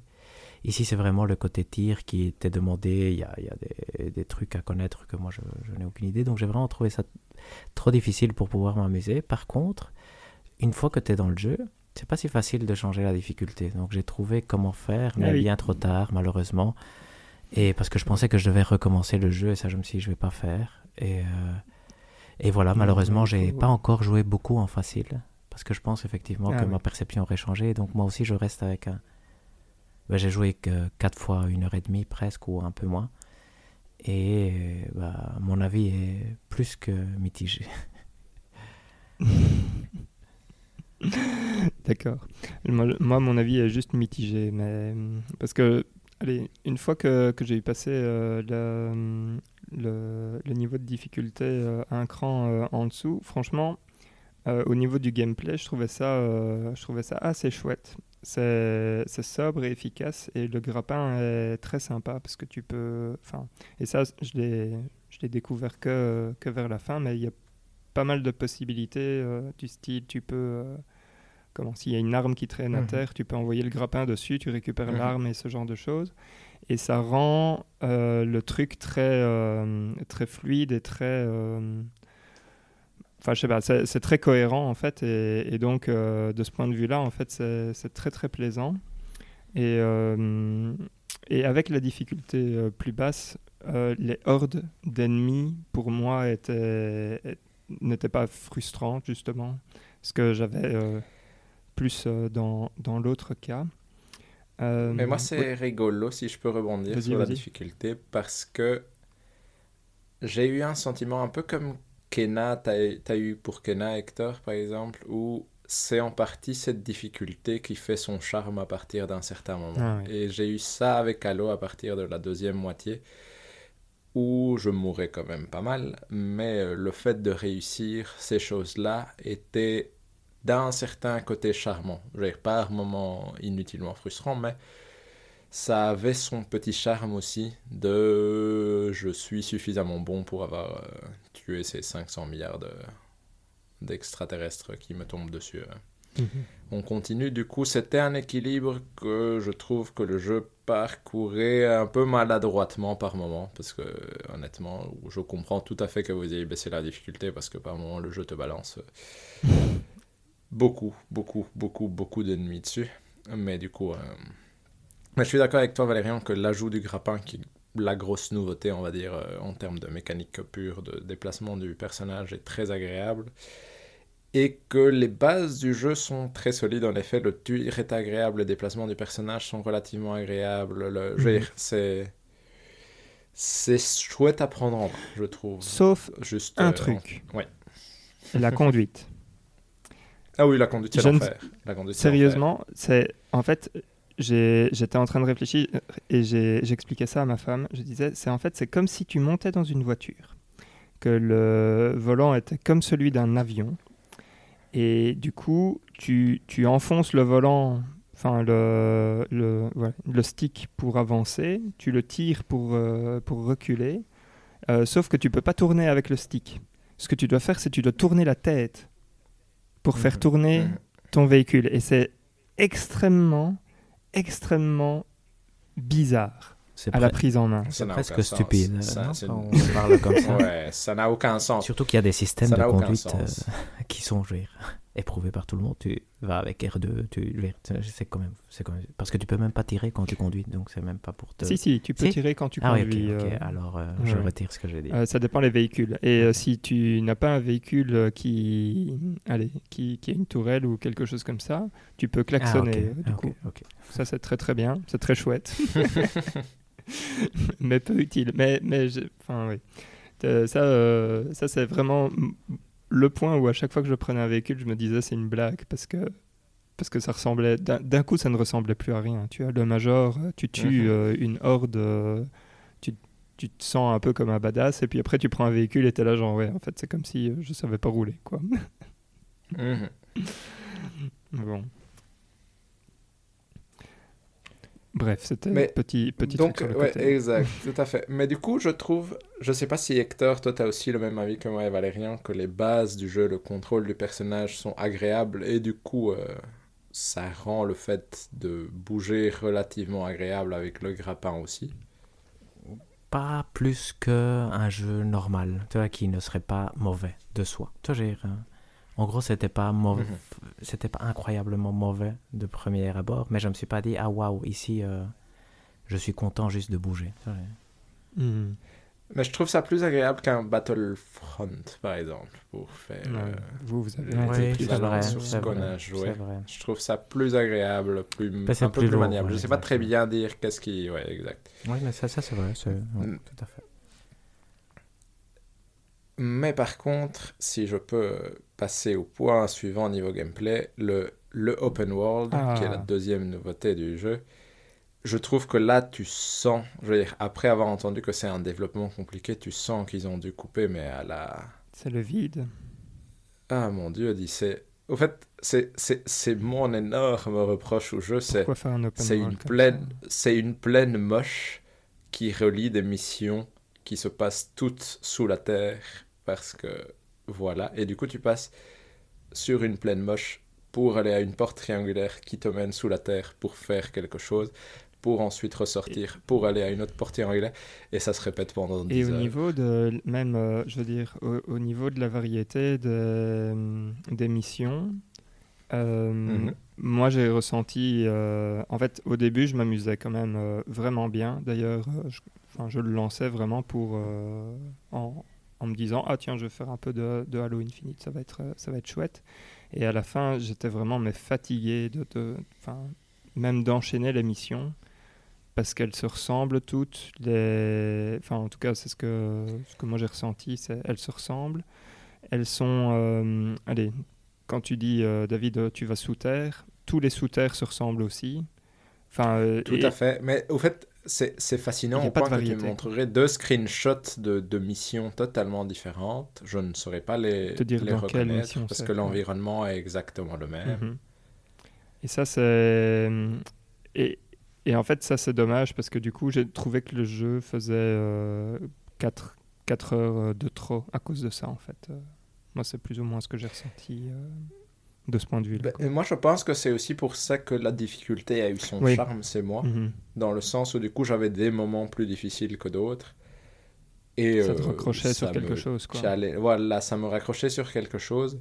Mais en effet, et, et moi, ce qui me rendait triste aussi, c'est que le open world en lui-même, il n'y a rien d'intéressant à y faire. Quoi. C'est même pas genre, ça, ça donne aucune envie d'aller se balader pour faire quelque chose avant de retourner dans ton couloir sous terre, faire, euh, Exact. faire ta prochaine mission. Quoi. Exact. Moi, à la fin, j'ai même euh, abandonné. Au début, je- j'essayais encore d'aller euh, dans, dans les bases pour, euh, pour débloquer les, les checkpoints. Mhm. Et à la fin, j'ai arrêté. J'allais juste de mission en mission pour, pour ne plus voir le monde, en fait. Donc, ça, c'est un peu dommage, effectivement. Par contre, enfin, je veux dire, ce que, ce que je trouve, euh, et là, c'est c'est peut-être une critique euh, que je vais faire qui est un peu plus euh, générale. Ce que je trouve dingue avec ce, ce jeu, c'est que c'est un jeu qui se prend fort au sérieux. Et, et ça, c'est quelque chose qui, qui, qui n'a pas du tout fonctionné avec moi parce que je l'aurais mieux vu ne pas se prendre au sérieux. Et je trouve que tout est dans un ton un peu trop. Voilà, c'est c'est la fin du monde, euh, etc. Et- Mais c'est si sérieux mais militariste. en exact. Oui, oui, oui. Et ça, c'était le deuxième reproche. Mais oui, effectivement, c'est ça. Moi, je l'ai trouvé insultant Pas- à mon intelligence par moment. Tu vois, tellement c'était euh, tellement stupide et sérieux. C'était. euh, Moi, j'ai été choqué et puis, par moi, il y a des- certains moments. Moi, j'ai vraiment pas aimé le mais- jeu, hein, mais voilà. Mais du coup, moi, je me disais, mais effectivement, c'est c'est un jeu de beauf, en fait. Mm. Enfin, et c'est Mais, mais moi, c'est vraiment des moments, tu vois, il y a, il y a le pilote qui exact. t'accompagne. Ah oui, lui, il est mon te secourt. Et puis à un moment, il y a toute une scène où il est là, genre oui, mais moi je n'ai pas été marine, Exact. je n'ai pas été truc, et je me sens super mal de ne rien avoir fait. Je là, mais mon Dieu, mais arrête de pleurnicher, Et- gamin. Je veux dire, t'as fait. Mais qu'est-ce que tu racontes? Mais vraiment. Et tout le jeu, c'est vraiment genre qu'est-ce qu'on va faire maintenant? Se battre. Et t'es là, sérieusement, c'est tout ce que tu sais dire, Master Chief? Il n'y a, y a- est y a vraiment, aucune euh, réflexion dans cette... euh, Oui. Et du coup, euh, et, et, et en plus, je sais pas si vous, ça vous paraît bizarre ou pas, mais moi, tout, il y a, il y a l'air, je veux dire, ce jeu transmet cet aspect de, il y a l'air d'avoir une espèce d'intrigue amoureuse bizarre entre Cortana et le Master Chief. Clairement, Euh, non oui. Ouais. Et, et je suis là, pourquoi? Tu vois, c'est une intelligence artificielle, du coup, pourquoi? Est-ce que c'est un peu genre une... Est-ce que tu essayes de dire quelque chose ou c'est juste, euh, bah, on en a fait une femme, du coup, Mhm. voilà, C'est ça, je on fait une intrigue amoureuse. Alors attention, donc, parce que là on touche à un point euh, très important qui est l'histoire. Euh, l'histoire que j'ai arrêté de suivre après plus ou moins une heure.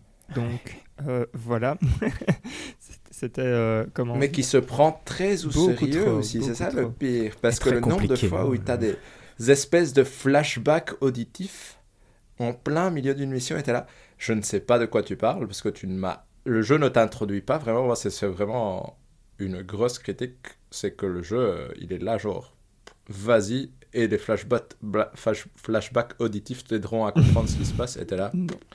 Honnêtement, absolument et, pas. et Je sais que- flashbacks auditifs qui sont aussi tous tellement sérieux. Oh là là. Et alors quand, ce, Ouais, quand sont les parias, là, euh, les banistes euh, qui parlent, euh, ah ça me... Bon bref. Bref. Et donc pour répondre à ta question, euh, David, moi je me demande parce que...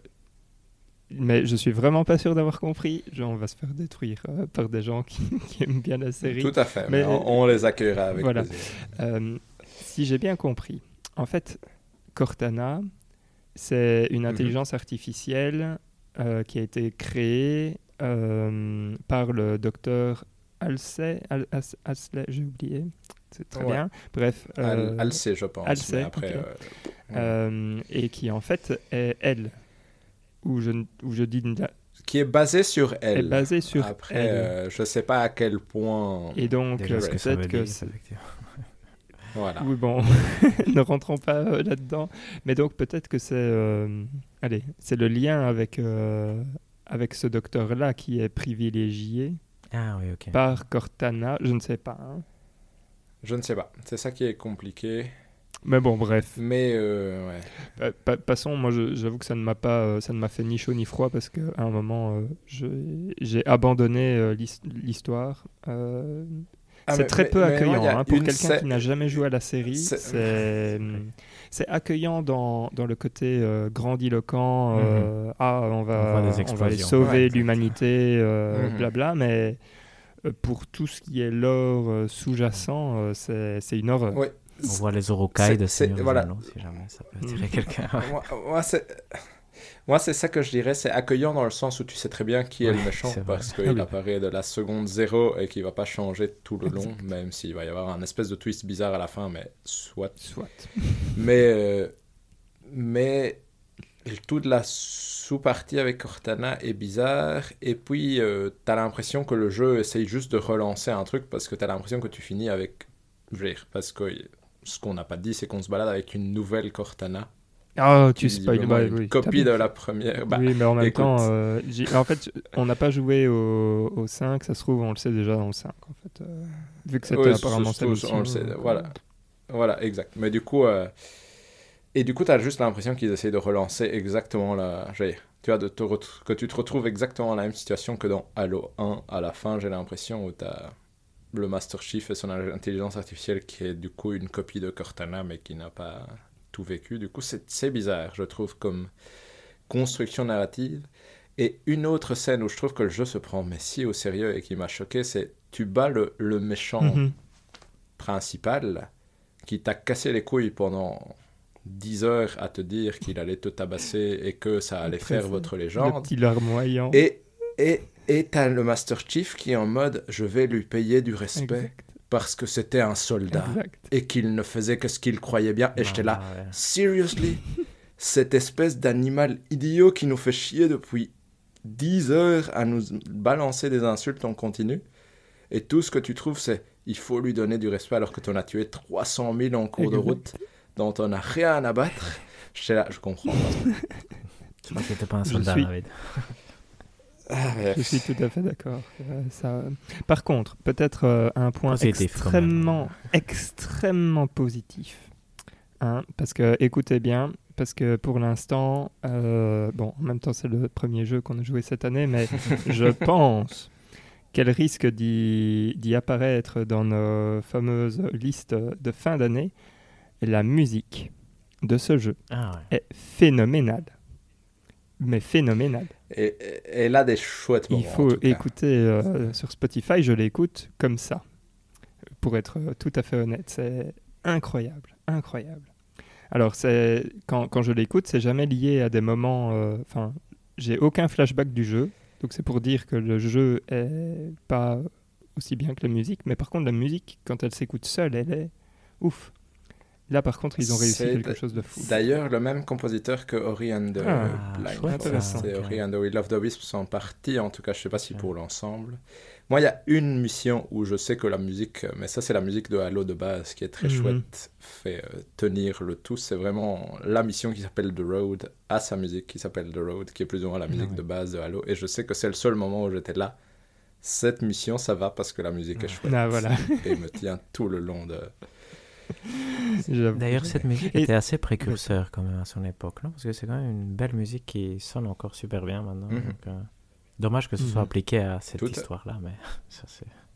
Tout à fait. Et d'ailleurs, c'est rigolo, je ne sais pas si vous savez, mais Martin Mhm. O'Donnell, qui est le compositeur de base de la musique de Halo, a maintenant a plein de soucis aussi, parce qu'il a composé des musiques pour Bungie, mais apparemment, il a voulu les, les vendre de son Ah oui. côté sans avoir les droits, et donc il est euh, dans une...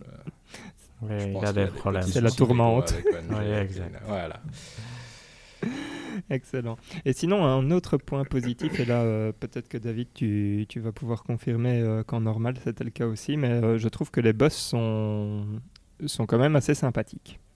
Euh, personnellement, j'ai bien aimé les boss. Vous savez que je suis quelqu'un qui aime beaucoup les, les Mhm. boss. Typiquement, Metroid Dread a été euh, mon dernier euh, grand coup de cœur euh, de, de ce point de vue-là. Ça n'atteint pas du Metroid Dread, mais pour du FPS, j'ai pas le souvenir d'avoir joué à des jeux avec des boss euh, comme ça. Moi, je trouve ouais, que c'est la combinaison euh, boss et arme. Oui, les armes sont très qui est l'autre point fort du jeu, qui fonctionne assez bien, dans le sens où je trouve qu'il y a vraiment une grosse variété d'armes qui fonctionnent de façon différente et qui sont toutes à peu près viables, mais qui permettent de t'adapter comme tu veux, qui font que les boss ont vraiment du charme, je trouve, et euh, ils sont vraiment pas faciles en normal, en tout cas, ils sont vraiment pas faciles. Même en facile, ils sont pas faciles. Donc, euh, Et euh, du coup, non, franchement, ça c'était chouette. Et je trouve que même les, les, certains combats dans certaines missions sont chouettes aussi, justement, parce que tu, tu te balades partout, tu dois prendre les armes au fur et à mesure, et tu apprends que tu peux les prendre avec ton grappin, et donc tu dois. Et même si c'est répétitif, je trouve que la boucle de gameplay de base fonctionne relativement bien, et les armes sont assez variées, et les ennemis aussi, même s'ils tournent en rond à force Oui, euh, sur l'ensemble du jeu. Je trouve qu'il y a des moments où ça fonctionne bien. Et en effet, les boss sont un peu les points les plus chouettes, on Mhm. va dire, de ces combats-là. Et j'ai peur de dire une bêtise parce que je me rappelle plus exactement, mais il y a un des boss qui est, euh, allez, qui est une sorte de, de boule, là, un moniteur. euh, Ouais. euh, oui, bref, oui, je- celui qui veille sur l'espèce de- Ouais, voilà, euh, qui est dans Ouais. qui est dans la tour en fait, c'est le boss de la tour. Mhm. Et je sais que j'avais beaucoup ri parce que lui, il, parle beaucoup pendant pendant le combat. Mhm. Et à un moment, il, dit euh, Respect superior technology. Pendant que tu es en train de lui, de, de lui C'est- taper dessus, il te dit Respect superior technology. J'avais trouvé ça très bon. Euh, parce que c'est pas un jeu que j'ai trouvé euh, fort marrant, mais ça, ça m'avait, ça m'avait bien fait rire. Donc euh, voilà, je l'ai noté. Tout à fait. Mais du coup, euh, non, je trouve que c'est ça qui est dommage avec le jeu, c'est que j'ai l'impression qu'avec des missions dirigistes et un peu plus variées, et d'ailleurs c'est ce, qui- ce que me donne l'impression d'être les premiers Halo quand je regarde des vidéos, que les environnements sont plus variés, Mhm. que, que ce qui se passe est plus varié, ça aurait pu être chouette, vraiment chouette comme jeu, et qu'ici, à cause de toute cette euh, répétitivité, Ouais, tout et euh, aspect, euh, que ce soit dans les graphismes, que ce soit dans le- les missions, que ce soit dans les objectifs des missions, parce qu'au final, tu rentres sous terre pour faire des trucs différents, mais ça se résume souvent à ouvrir une série de portes. Et si tu sais pas l'ouvrir directement, c'est qu'il y a la cellule d'énergie dans la pièce à côté et qu'il faut juste aller la chercher.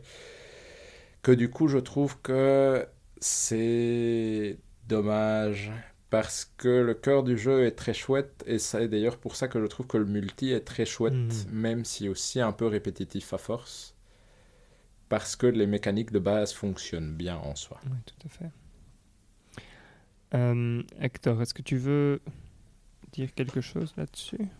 Euh, non, non, pas Rajouter spécialement. ton avis euh, négatif dans, dans la sauce Non, je pense que bah, vous avez bien résumé. Je pense que moi, c'est surtout le fait que j'accroche pas, comme je le disais, au, au FPS. Mm. Qui, qui, J'aurais dû passer le jeu en facile. Je pense que j'aurais peut-être pu accrocher. Juste, euh, parenthèse, rien à voir. Mais j'ai trouvé ultra choquant que quand on arrive, les premiers ennemis qu'on voit se ressemblent beaucoup à des enfants de 2-3 ans. Et donc, voilà. Mm. Et ça m'a quand même euh, marqué. Je me suis dit, ah, c'est bizarre. ça. Mais après, euh, c'est rigolo, mais curieux quand même comme choix de- d'ennemis. J'avoue. Et d'un point de vue euh, graphisme, euh, c'est vrai que ça, euh, on, on l'a pas dit, mais il est, enfin, il est pas laid. Il est peu varié, ça c'est très clair. Il est pas laid, mais il est pas dingue fou non plus, quoi. Enfin, en tout cas, moi, j'ai pas été Ouais. spécialement euh, Si on m'avait impressionné. dit... Toi, David, tu Ah, l'as vas-y. joué sur PC, pardon. Oui, c'est vrai. Ouais, moi je l'ai joué sur PC. du en... Moi je l'ai trouvé moche, Ah, voilà. pour être honnête, dans le sens où je. Les... Parce que c'est ça le souci aussi, c'est que les environnements que tu parcours n'ont aucun charme. quoi. C'est une plaine avec trois arbres et, et de l'herbe qui est limitée par des octogones gris. Exact. Et euh, puis euh, l'intérieur des bâtiments est genre bleu métallique, pour essayer de résumer. Et c'est plus ou moins tout. Du coup, je trouve que le jeu est pas dégueulasse, mais il a vraiment aucun charme. Mhm, quoi. Je ne sais pas comment le dire. Niveau graphisme, c'est pas mal fait, mais c'est vraiment pas. C'est ça. Il y a, rien de charmant là-dedans. quoi. Et toi, Hector, tu voulais. euh, Ah oui, non, je voulais dire, effectivement, je trouve, bah, comme David, effectivement, et du style, si on nous disait c'est un remaster d'une version PS3, graphiquement, c'est crédible. Tu vois, ouais, PS3, t'es quand même un non, peu. mais un remaster, tu vois, un- une, une mise à Ah, un remaster, tu vois, pardon, oui, voilà, je- tu vois l'idée que, ouais, pardon. que ça marche, Oui, que c'est beau, il y a des belles textures et tout, mais je veux dire, ça donne l'impression d'être un peu, un peu vieux, comme... Mhm. C'est clairement pas un jeu PS, je veux dire, euh, Xbox Series X, euh, c'est pas Forza euh, Horizon 5. Non, non. donc, euh, Clairement, Mhm. clairement, clairement. Tout à fait. Euh, rien à voir, j'allais dire euh, un remaster, mais pas fait par Bluepoint, euh, du coup. Ah oui, clairement, ça, c'est- On est d'accord. ils sont bien. ça. Euh, euh, ouais, ceux-là, habituellement, ils les magnifient euh, euh, encore plus. Mais ouais, non, je suis, je suis d'accord avec, euh, avec l'analyse de David. hein. C'est trop, trop répétitif. Et euh, moi, je dois dire, effectivement, qu'avec euh, le niveau de, allez, le niveau facile, je dois dire que la fin, j'en pouvais plus. Parce que euh, quand tu arrives dans l'émission, en gros, euh, tu te dis, ah bah là, je vais avoir, je sais pas moi, 3-4 salles euh, avec, euh, avec euh, des hordes d'ennemis. Non, c'est pas 3-4 salles d'affilée, t'en- tu t'en tapes genre 10, euh, 10 12 Ouais, d'affilée, et t'es là genre, oh là là, mais ouais. là chez moi, quoi, on a compris ce qui se passait. Et- euh. Et je sais pas, et c'est peut-être un problème que moi j'ai eu parce que je mourrais peut-être plus que vous à cause du normal, mais le système de checkpoint Non, m'en parle pas, horrible. est si aléatoire. Moi, en fait, curieux, euh, ça. moment. Il y a eu des moments où effectivement j'ai recommencé euh, le truc du début euh, plusieurs fois. À un moment j'ai même, euh, parce que même en facile c'était pas euh, pour moi si facile. Euh, mais il y a un moment j'étais en train de me dire mais la vache euh, s'il me remet tout le temps à ce truc là c'est bon je l'arrête et tant pis je le finirai pas. Et puis euh, d'un coup euh, boum il m'a remis euh, vraiment à l'endroit où je bloquais. Et donc j'ai pas très bien compris pourquoi, quand, quand est-ce qu'il faisait ces, ces checkpoints effectivement. Mais, mais j'avais pareil. Et puis, il y a même eu une fois où j'étais en train de faire une mission. J'étais en train d'essayer de traverser. euh, Il y a un moment où tu dois traverser trois portes comme ça, Valérian, tu vois, après avoir fait euh, Hmm. la route, j'ai l'impression. Mais en gros, il y a un moment où tu dois traverser trois portes. Et j'ai dû arrêter au milieu. J'avais pa- passé la première, puis j'ai arrêté au milieu et j'étais en mode, bah, je dois partir, du coup, je vais arrêter de jouer. J'ai relancé le jeu et il m'avait remis Ah. après la dernière porte. Et j'étais là, pourquoi pas En soi, c'est gentil. mais euh, par rapport à, comme tu dis, tous ces moments où le jeu te place, mais à des kilomètres de là où tu étais, et t'es là, mais pourquoi? Pourquoi je dois tout refaire? Pourquoi maintenant?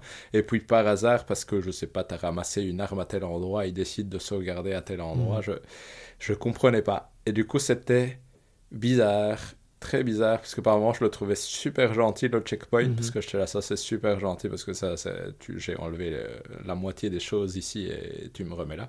Et par moments je le trouvais hyper méchant et je trouvais aucune cohérence. à- Et je pense que c'est vraiment cette structure de open world qui fait qu'ils ont fait. euh, Je sais pas comment écoder leur checkpoint, mais Ouais, c'est possible Mon que Dieu, ça ait rendu euh, le truc un peu, un peu ouais, plus particulier comme ça. Mais... mais très bon point euh, que tu soulèves là, David. Euh, très bon point et moi j'avoue que j'ai pas grand chose d'autre à dire euh, d'Halo Infinite comme ça. Je trouve que c'est un... Allez, si je devais lui mettre une note, parce que ça pourrait être rigolo qu'on qu'on mette Ouais, c'est euh, vrai, ouais. des notes, euh, moi je lui mets un 6. Ok, Voilà. sur 10, ok. Je trouve que c'est un. Et je sur trouve que 100, c'est un sur bon 100, six. Sur euh, Open Critic, pour ouais. Le Open baromètre. Critique, je dirais un bon 67, 68. Ah ouais. Mais moi, au fait, le problème, c'est que. Je, je dis juste par rapport aux cotes. hein, c'est que comme les cotes en général sont très gentils par rapport à ce qu'on a l'habitude dans Open Critic, je lui aurais donné un 77, mais plus dans le sens où. Un euh, jeu moyen, quoi. je pense pas que c'est un jeu qui vaut des points négatifs sur notre euh, Fantasy Critic Non, League. Maintenant, si vous me demandiez de coter ça personnellement sur bien 10, sûr. en effet, je pense qu'un Ouais, 6 un ou 6, 6,5 est probablement Ouais. plus là où j'irais le placer. C'est-à-dire que c'est chouette, il y a du potentiel. Et c'est d'ailleurs, je pense que c'est la partie dont on parle moins maintenant, mais qui est. euh, c'est un jeu qui a toujours eu pour volonté d'être infini, comme son nom le dit, c'est-à-dire d'être une espèce de plateforme pour tous les futurs Halo et de ne plus nécessairement avoir. euh, une suite d'épisodes qui sortent euh, les uns après les autres. Est-ce qu'ils vont Mm. le faire ou pas, vu le changement Mhm. qu'il y a eu dans le jeu, je ne le sais pas. Mais c'est potentiellement un jeu qui pourrait évoluer positivement, entre guillemets, dans les mois, années qui viennent, mais sans aucune certitude non plus, parce que c'est quelque chose dont ils ne parlent plus depuis, euh, depuis un certain temps. Donc euh, ça reste un grand point d'interrogation, je trouve, mais euh, je, me- je me demande s'ils vont... Parce qu'à un moment, c'était vraiment le message Mhm. qu'ils essayaient de faire passer. Du coup, je me demande s'ils vont, entre guillemets, tenir promesse là-dessus et qu'ils vont ajouter des choses au jeu en lui-même pour le faire, ou si aujourd'hui, ils vont se contenter de apporter des choses aux multijoueurs, mais pas plus, Mhm. quoi. Toi, Hector, tu... Bon, Ah oui. même si tu ne l'as pas fini, tu lui mettrais combien tiens Oui, c'est une bonne remarque, effectivement, parce que... Ta note à toi. hein, pas- Oui, oui, tout à fait, tout à fait. J'étais, on est d'accord, je suis en train de, de faire un, un petit, un petit euh, document où je note tous les jeux que je considère avoir euh, localement finis euh, de façon définitive, comme je le disais. Mhm. Et ici, à Halo Feed, j'ai essayé suffisamment pour que mon avis soit localement définitif. Et ici, je mettrais entre 4 et 5 sur 10. Et, euh, et sur Open Critic, j'aurais mis aussi un 68. Je euh, Ouais, 4 ou 5. En- Je sais pas. Je veux pas être trop méchant, mais 5 est le mieux que je puisse donner. parce que j'ai vraiment pas, pas du tout que tu accroché. joues un peu en facile pour voir. euh, Oui, exact. Et en fait, mon gros regret, c'est ça. C'est que j'ai pas. On peut pas changer le mode de difficulté quand on est dans le jeu. Et je croyais Ouais. que je devais alors recommencer le jeu, mais en fait, quand on charge le jeu, il y a moyen. Mais voilà, je l'ai, su un peu trop tard, malheureusement. J'avais pas compris ça non plus. J'ai cru aussi que j'allais devoir le recommencer. Je me suis dit, tant pis, il faut que je le recommence parce que sinon, Ouais. je pense que je vais arriver à l'émission et je vais détruire ce jeu en mode euh, je suis trop nul et donc je râle sur le jeu parce que c'est Ouais. comme ça que je que je fais les choses. Voilà, là, c'est normal. C'est ce que je fais, hein, d'ailleurs. Par contre, je suis pas si nul que ça parce que Returnal. Oui, mais euh, là ici on parle de FPS, hein, c'est pas la même chose. Tout est la même chose, hein, Valérian. ça, c'est- Tout est la même chose. Euh, Est-ce que on a d'autres choses à dire? Euh, Est-ce que vous avez des autres points qu'on n'a pas abordés qui vous semblent importants dans la discussion d'Halo Infinite? Hmm, non. Je regarde mes notes. euh. Oui, moi, j'ai... le seul truc, dernier point que j'amènerais, c'est que je trouve que au-delà du système de checkpoint, il y a quand même quelques bugs qui, je pense, sont vraiment liés à l'open world Mm. et la façon dont ça fonctionne. Parce que je sais pas si vous avez eu cette situation, mais parfois, quand, vous êtes... quand tu es en pleine mission ou dans une base à combattre des choses et que tu meurs, l'IA des ennemis est pas directement active Oui. partout. En tout cas, si tu es suffisamment loin. Et du coup, c'est, c'est tous des petits détails qui font que t'as jamais l'impression de jouer à autre chose qu'à un jeu Mhm. comme ça. Je veux dire, t'as jamais l'impression de te balader dans un monde déjà que parce que le monde est identique partout et qu'il n'y a rien d'intéressant à y faire, mais tu vois, c'est le genre de petit détail qui fait pas très peaufiné et pas très fini Mhm. comme, euh, comme jeu. Et je trouve que du coup, c'est étonnant le fait qu'il ait eu une aussi bonne euh, moyenne critique, on, va dire, euh, sur euh, l'ensemble de la presse. Après l'avoir fini, je suis étonné qu'on ait pu euh, laisser passer autant de choses pour donner euh, cette cote au jeu. Et j'imagine que ça veut vraiment dire que les gens va, évaluent plus le multijoueur que le solo même si le multijoueur a ses propres soucis comme le Battle Pass Mhm. qui a déjà été modifié plusieurs fois, etc. Et qui honnêtement, quand tu ne payes pas le, les 10 euros qu'ils te demandent, c'est pas très intéressant. Je sais pas si vous avez eu le même sentiment, mais pour avoir monté quelques 5-6 niveaux, j'ai rien gagné d'un bien intéressant à, à le faire. Et le jeu est suffisamment amusant en multi pour se valoir à lui-même. Donc si vous aimez les multis de Halo, moi j'aurais envie de vous encourager à l'essayer sur le Game Pass parce que c'est chouette. Mhm. dire, continuer à jouer, c'était amusant. Et quand j'y ai joué tout seul, c'était amusant aussi. Mais le solo, je ne suis pas sûr que je le recommanderais à qui que ce soit en particulier, euh, sauf si vous êtes vraiment un fan hardcore de Halo, parce que c'est pas très intéressant à jouer au final. Je suis, euh, je suis d'accord. Je pense que Hector est d'accord. Oui, euh, tout à fait. Aussi. que- Un jeu pour les fans, non Et testé par les fans probablement aussi, ce qui, explique, ce qui expliquerait sa note aussi, je crois. Oui, et puis. Ce qui est normal, hein, je veux dire. Je veux dire, les, les gens, enfin, les Américains ont des goûts euh, américains et je pense que c'est un jeu pour C'est un jeu les très Américains. américain. ouais, ça, Et euh, enfin voilà, je veux dire, il y a un moment, il faut aussi, euh, faut se rendre à l'évidence que c'est pas le, allez, nous, nous ne sommes pas le public visé euh, Non, par un jeu pareil, quoi. Donc, euh, Mais au départ, ça. on croyait peut-être que oui. Non, moi, je, sincèrement, moi, j'y allais avec de, de bon cœur. Mhm. J'espérais que ce soit amusant, honnêtement. Moi, je, je m'y suis Oui, vous, vous êtes amusé, oui, c'est vrai. C'est juste que je, je me suis amusé euh, juste pour le gameplay et j'ai fait abstraction de, de certaines choses, mais voilà. Euh, Mais moi, c'est moi c'est rigolo parce que mon sentiment a vraiment été genre, j'ai trouvé le début chouette, pour être honnête. Puis tu arrives sous le monde ouvert, et là, on va voir ce que c'est.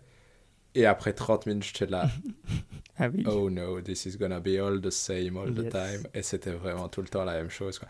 Et ça, c'est, moi, c'est ça qui m'a un peu attristé avec le jeu, c'est qu'en effet, ça a mis euh, 4-5 heures à ce que je me dise, bon, ça va vraiment être littéralement tout le temps la même chose. Mais dès le départ, dans le monde ouvert, ça va assez vite de se dire, il n'y a pas l'air d'avoir de la variété du Mhm. tout dans ce que je dois faire, dans ce que je dois tuer, dans ce que je dois acquérir. Et puis les missions de- d'histoire principale viennent euh, amener une surcouche qui fait qu'en effet, il y a, il y a rien d'autre à faire. Mais Exactement.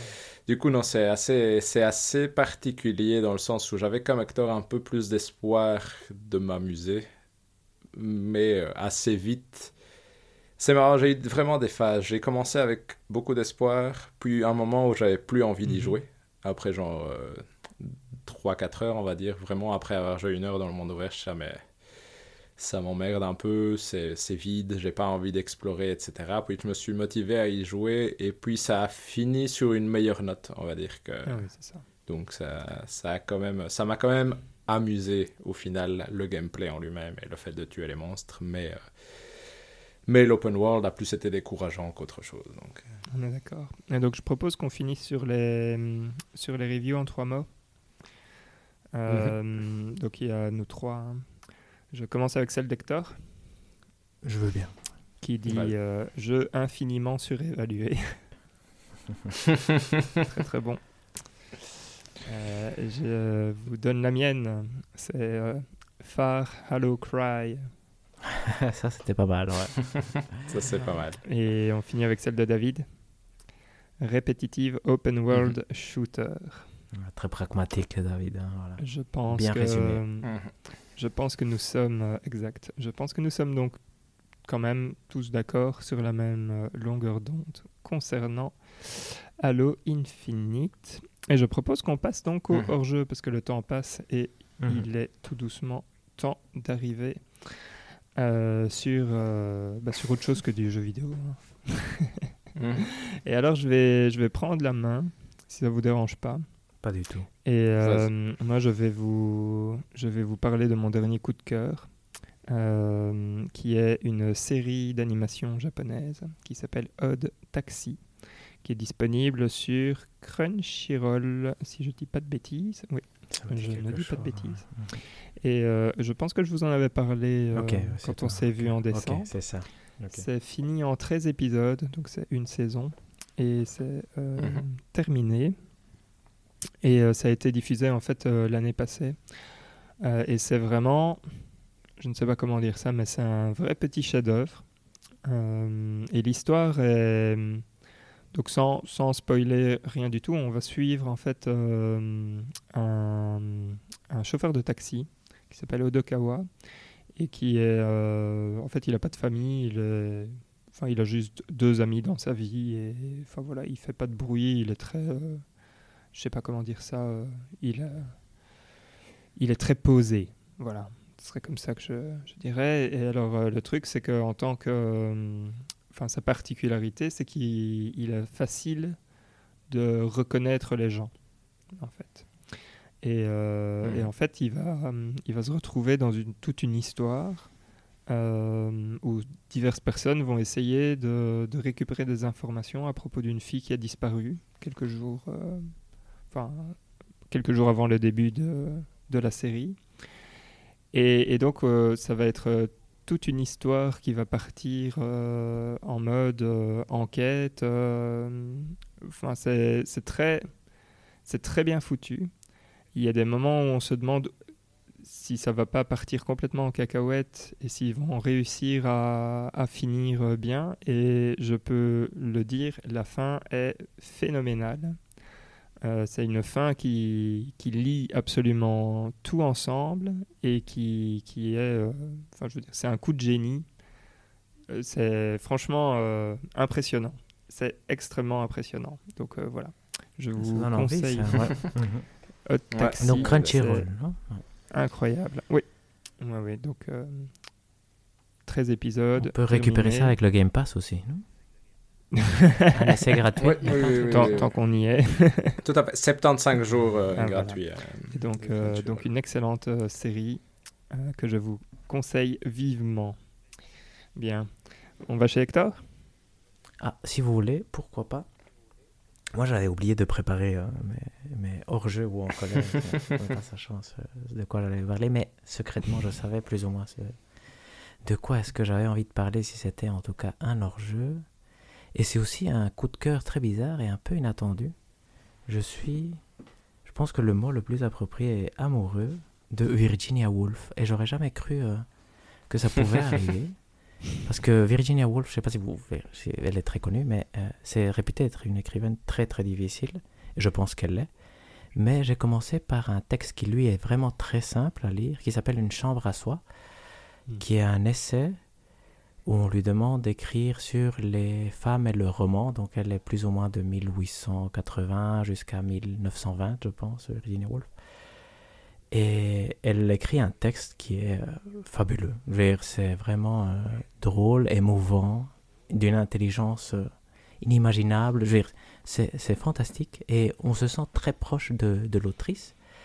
Et donc c'est très bizarre parce que justement ces textes, ces prochains textes que j'ai pas encore lus, eux vont être, je crois, presque incompréhensibles par moi parce que moi en général j'ai du mal avec des textes difficiles. Mais ici je suis en train de lire son premier roman qui est aussi super simple à lire et super chouette et aussi de avec des petites pastilles d'intelligence dans un contexte très simple mais euh, sur euh, sur l'esprit et l'âme humaine avec des réflexions qui te en une phrase tu dis à chaque fois comment c'est comment ça peut décrire autant de choses avec un truc tellement simple. Donc euh, je suis fasciné, absolument fasciné par euh, cette autrice qui à un moment je vais arriver aux trucs les plus compliqués, je vais probablement moins l'aimer, mais, mais voilà. Mais en tout cas maintenant j'ai envie de tout lire. J'avance lentement parce que, parce que beaucoup de travail pour l'instant, mais, mais euh, voilà. Son premier roman s'appelle Traversée en français, Des Voyages Out je pense en anglais, qui n'est vraiment pas du tout connu.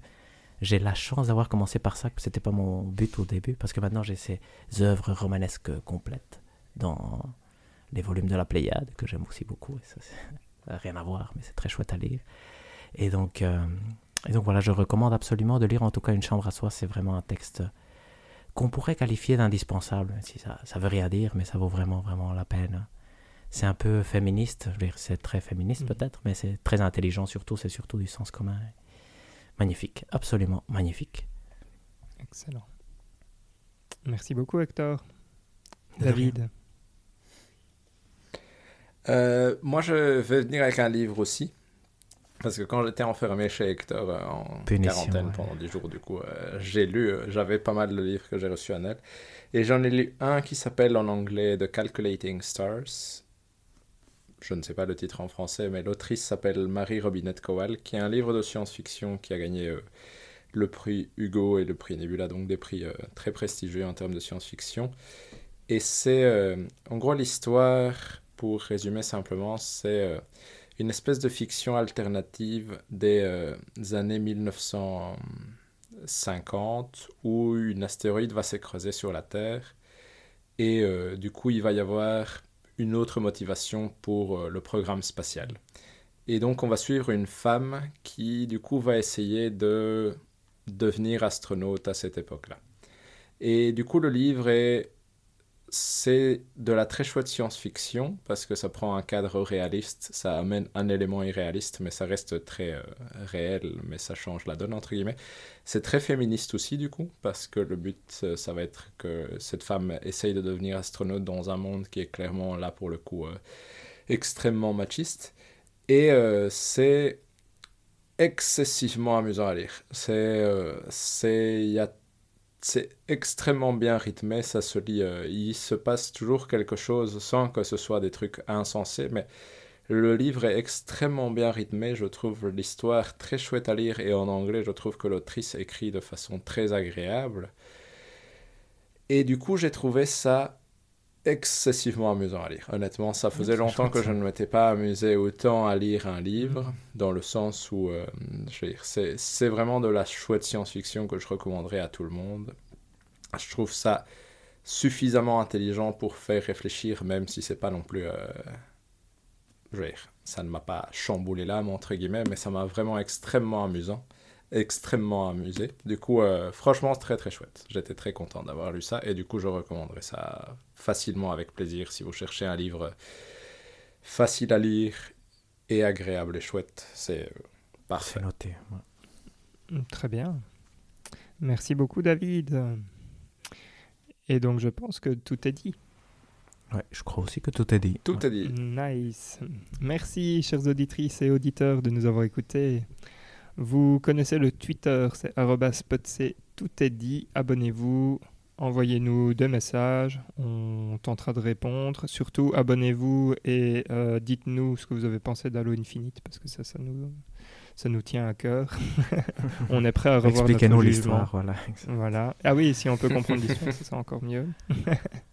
Merci de vous proposer de nous l'expliquer. Nous avons aussi une adresse mail si vous êtes un peu plus, euh, je vais dire, un peu plus timide et que vous préférez euh, passer par là. Euh, c'est podcast tout est dit en un mot. Et enfin, j'ai le plaisir de vous annoncer que nous continuons l'année des découvertes en 2022. Donc après avoir euh, joué à une grosse licence du concurrent, on va dire, de nos machines de cœur, nous allons nous attaquer à un style auquel nous n'avons pas l'habitude, c'est-à-dire le visual novel, car le jeu du mois prochain Doki Doki Littérature, Littérature Club Plus. Voilà. On se retrouve déjà bientôt pour un prochain épisode. D'ici là, euh, portez-vous bien et jouez bien. Salut Ciao, ciao. Ciao, ciao.